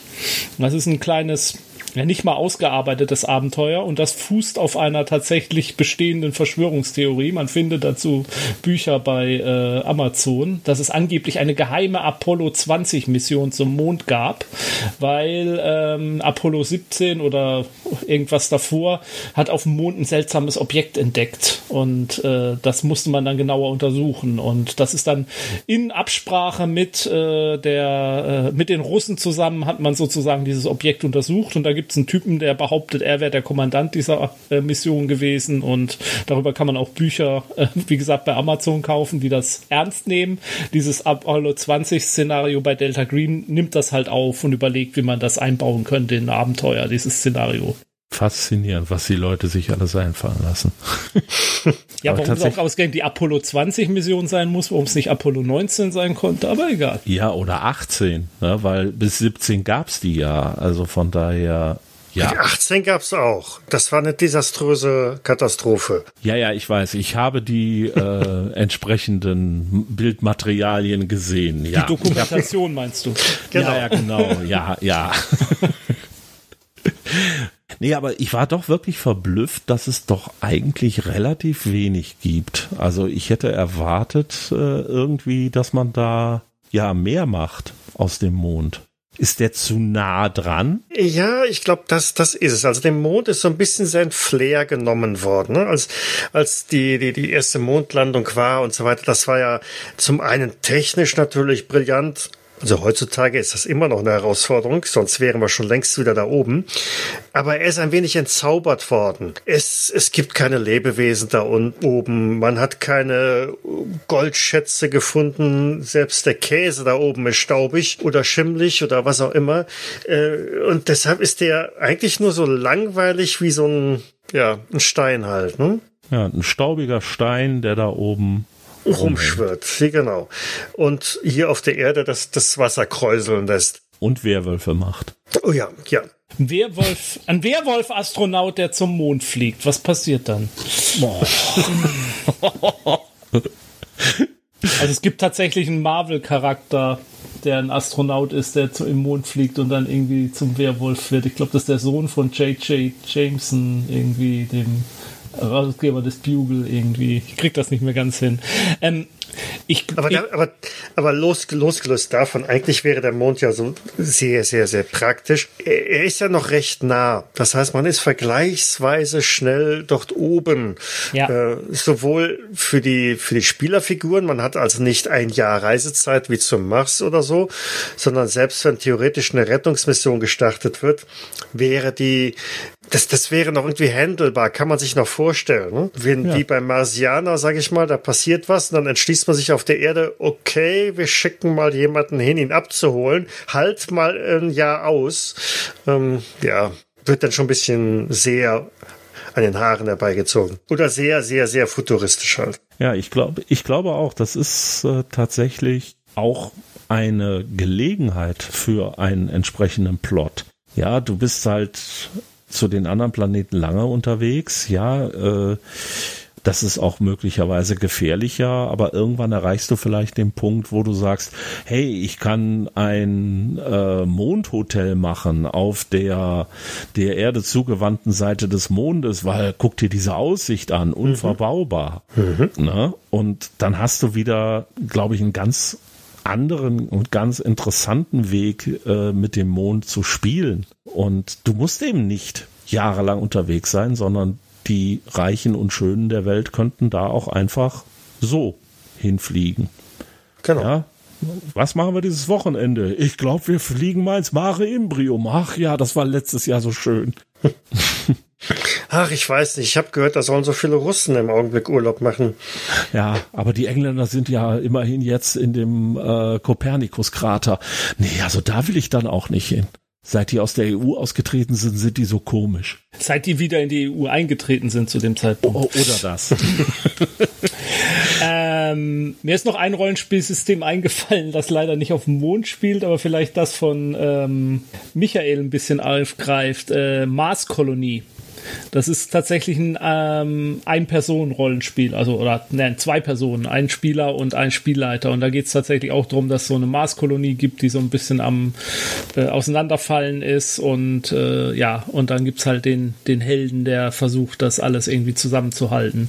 Das könnte man ja vielleicht theoretisch auch auf, ich weiß nicht, ob die Kolonie unbedingt auf dem Mars sein muss, ob es auch eine Mondkolonie sein könnte. Also ich hätte noch äh, Epoch im Angebot. Da gibt es äh, Red Gold. Das Spiel zwar originär auf dem Mars, aber ließe sich genauso gut auf den, auf den Mond verfrachten. Das halt auch mit ähm, im Grunde so ein bisschen dieses, diese Idee aufgreift, es gibt mehrere Unternehmen, die dort konkurrieren um, um Bodenschätze. Und ähm, dann passieren Dinge. Ja, ich denke, das kannst du locker auch auf den Mond umsiedeln. Ja. Also klingt jetzt zumindest so. Und ich muss zugeben, also bei der ganzen äh, Recherchearbeit für das Thema ist mir also auch klar geworden, ich möchte da auch was draus machen. Ja, also irgendwo den Mond tatsächlich so ein bisschen als Hintergrund mehr zu nutzen für irgendein Thema. Für mich würde sich natürlich die Geschichte mit den Ätherschiffen anbieten, an denen ich gerade arbeite, wo ja auch der Mond so ein bisschen ähm, näher im Zentrum steht, weil er eben erreichbar ist und nicht so weit weg wie andere Planeten. Und da sind einfach auch so viele Ideen jetzt dabei, als wir diese Sachen, ähm, als ich diese Sachen durchgeguckt habe und wo wir die jetzt auch durchgesprochen haben. Das sollte man, glaube ich, äh, wirklich nochmal sich vor Augen führen und schauen, wo man das einsetzen kann. Das können wir ja vielleicht auch als Hausaufgabe an unsere Zuhörerinnen und Zuhörer oh, ja. Sagen, ne? Schreibt uns Mondabenteuer. Genau. Ideen. Weil wir wollen ja schließlich Ende des Jahres bestimmt wieder einen Rückblick machen und dann mal sehen, wie viele Mondabenteuer wir bis dahin genau. bekommen haben. Und, und Ralf, Ralf kauft sie euch zu Mondpreisen ab. mal schauen. Ja, von daher ich denke, wir werfen dem Mond noch einen letzten Blick zu und. Ja, Gott sei Dank ist er heute Morgen ja wieder aufgetaucht. Ne? Ja, ja. Ich habe ihn heute Morgen angeguckt, wie rot er war. Ähm, aber ähm, ähm, wir haben jetzt gar nicht drüber geredet, dass wir unseren Zuhörern ja jetzt noch äh, ein einmaliges Angebot machen wollten. Die können uns doch Mondgrundstücke jetzt abkaufen, so war es doch, oder? Oh ja, äh, genau. Ja. Genau. Wo habe ich denn hier die Urkunden? wir wollen doch da auch ein Opernhaus bauen auf dem Mond und dazu suchen wir auch noch jemanden, der das leiten möchte und Michael ist doch ja, auch der König des Mondes und genau ich, ich werde die ich werde die Liste der vakanten Posten äh, unter diesem in den Show Notes mit veröffentlichen falls also da jemand Interesse hat dann ja, äh, soll er sich gerne vertrauensvoll an uns wenden. Also es gibt ja diese zwei Haudegen aus den napoleonischen Kriegen, die werden da sicherlich dabei sein. Ja, Bewerbungen bitte gerne auch mit entsprechenden Bitcoin-Zahlungen äh, untermauern, damit wir die Kreditwürdigkeit auch mhm. äh, verifizieren können. Ohne dass ich jetzt drauf eingehe, aber wir werden mal unter dem ganzen den Film Die Mondverschwörung verlinken. Und für alle, die das nicht glauben wollen, guckt euch diesen Film an. Mehr sage ich dazu auch nicht. Gab es da nicht auch einen Film, der genau das Thema äh, so ein bisschen hochgenommen hat? Wie, ähm, wo tatsächlich die Mondlandung im Studio nachgespielt wird? Oder nee, eine Marslandung. Das, äh, oder nein, stimmt nicht, halt. Nee, nee, nee. Es gab einen über einem Mond, über eine Marslandung, das war Unternehmen Capricorn. Ja, genau. Der war aus den 70ern, glaube ich. Richtig, richtig. Aber es gibt einen relativ neuen Operation Avalanche. Der erzählt dokumentarisch die Geschichte, wie Stanley Kubrick äh, die Mondlandung inszeniert hat. Habe ich leider erst zu spät gesehen. Der war nämlich lange Zeit war der nicht erhältlich. Inzwischen gibt's den und den hätte ich auch gerne noch vorher gesehen, aber habe ich leider nicht geschafft. Aber den können wir auch unten drunter noch verlinken. Ja, ich bekomme hier so Zeichen aus der Regie, dass wir die Zwei-Stunden-Grenze deutlich überschritten haben. Ich weiß gar nicht warum. Ich schon. Ähm, ich glaube, ich kriege das nächste Mal Redeverbot oder so. Ja, Jens schweigt schon. Der ist schon eingeschlafen. Äh, nee, nee, ich fülle ich füll gerade meine Bewerbung aus. Ach so, nee, dann, dann ist okay. Ja, als nächstes kannst du ja zeigen, Michael, dass es auch viel kürzer geht. Und da hast du doch bestimmt schon einen kleinen Spoiler für uns. Ja, ich dachte, erstens, es soll mal wieder nicht so weit weggehen. Ja, wir bleiben sowohl räumlich wie zeitlich heute ein bisschen mehr in unseren Bereichen und ähm, vielleicht ein bisschen wärmer, sommerlicher, Strand, Meer. Wie wär's damit? Ich Klingt mag gut. keine Sonne. Klingt gut. Bötchen? Bötchen ist gut. Bötchen mag ich. Ja, siehst du. Irgendwas in dieser Richtung, glaube ich, das, das mach mal. Ähm, Aha. Vielleicht auch mit Kanzlern, Kaisern, Königen, Ministern hm. und ein bisschen politisch. Sozusagen politisch. ein kleineres Thema. Ja, ja, ja. Dieses Klein-Klein gefällt mir nicht, aber gut. Ja, politisch wollten wir eigentlich auch nicht werden, aber für Michael tun wir. Oh, ich bin euch so dankbar. Dann würde ich sagen, in Anbetracht der Zeit gehen wir jetzt mal leise vom Mond davon. Ist ja auch Vakuum, hört man eh nix. Genau, auf dem Mond hörte ich auch niemand schreien. Genau. Und Podcasten. Und von daher, das, das wäre jetzt blöd, wenn, wenn uns keiner Podcasten hörte. Ja, dann danke ich dem Michael und dem Jens, dass sie mir so lange zugehört haben und danach auch so schöne Ideen noch zugesteuert haben. Ich danke allen unseren Zuhörern die jetzt noch nicht eingeschlafen sind oder abgeschaltet haben. Und ja, viel Freude bei dieser und auch bei der nächsten Folge dann der Gedankenspiele. In diesem Sinne, tschüss. Wir sehen uns auf dem Mond. Ciao. Lalilu. Tschüss. Tschüss.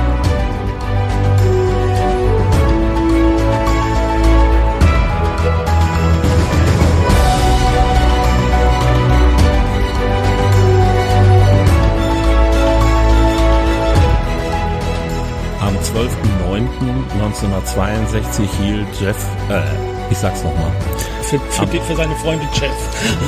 Jeff für seine Freunde, genau. Äh, am 12.09.1992, jetzt habe ich es aber richtig drauf. Am 12.09. Outtakes, Outtakes. Ralf, was passierte eigentlich am 12.09.62? Gut, dass du fragst, Michael.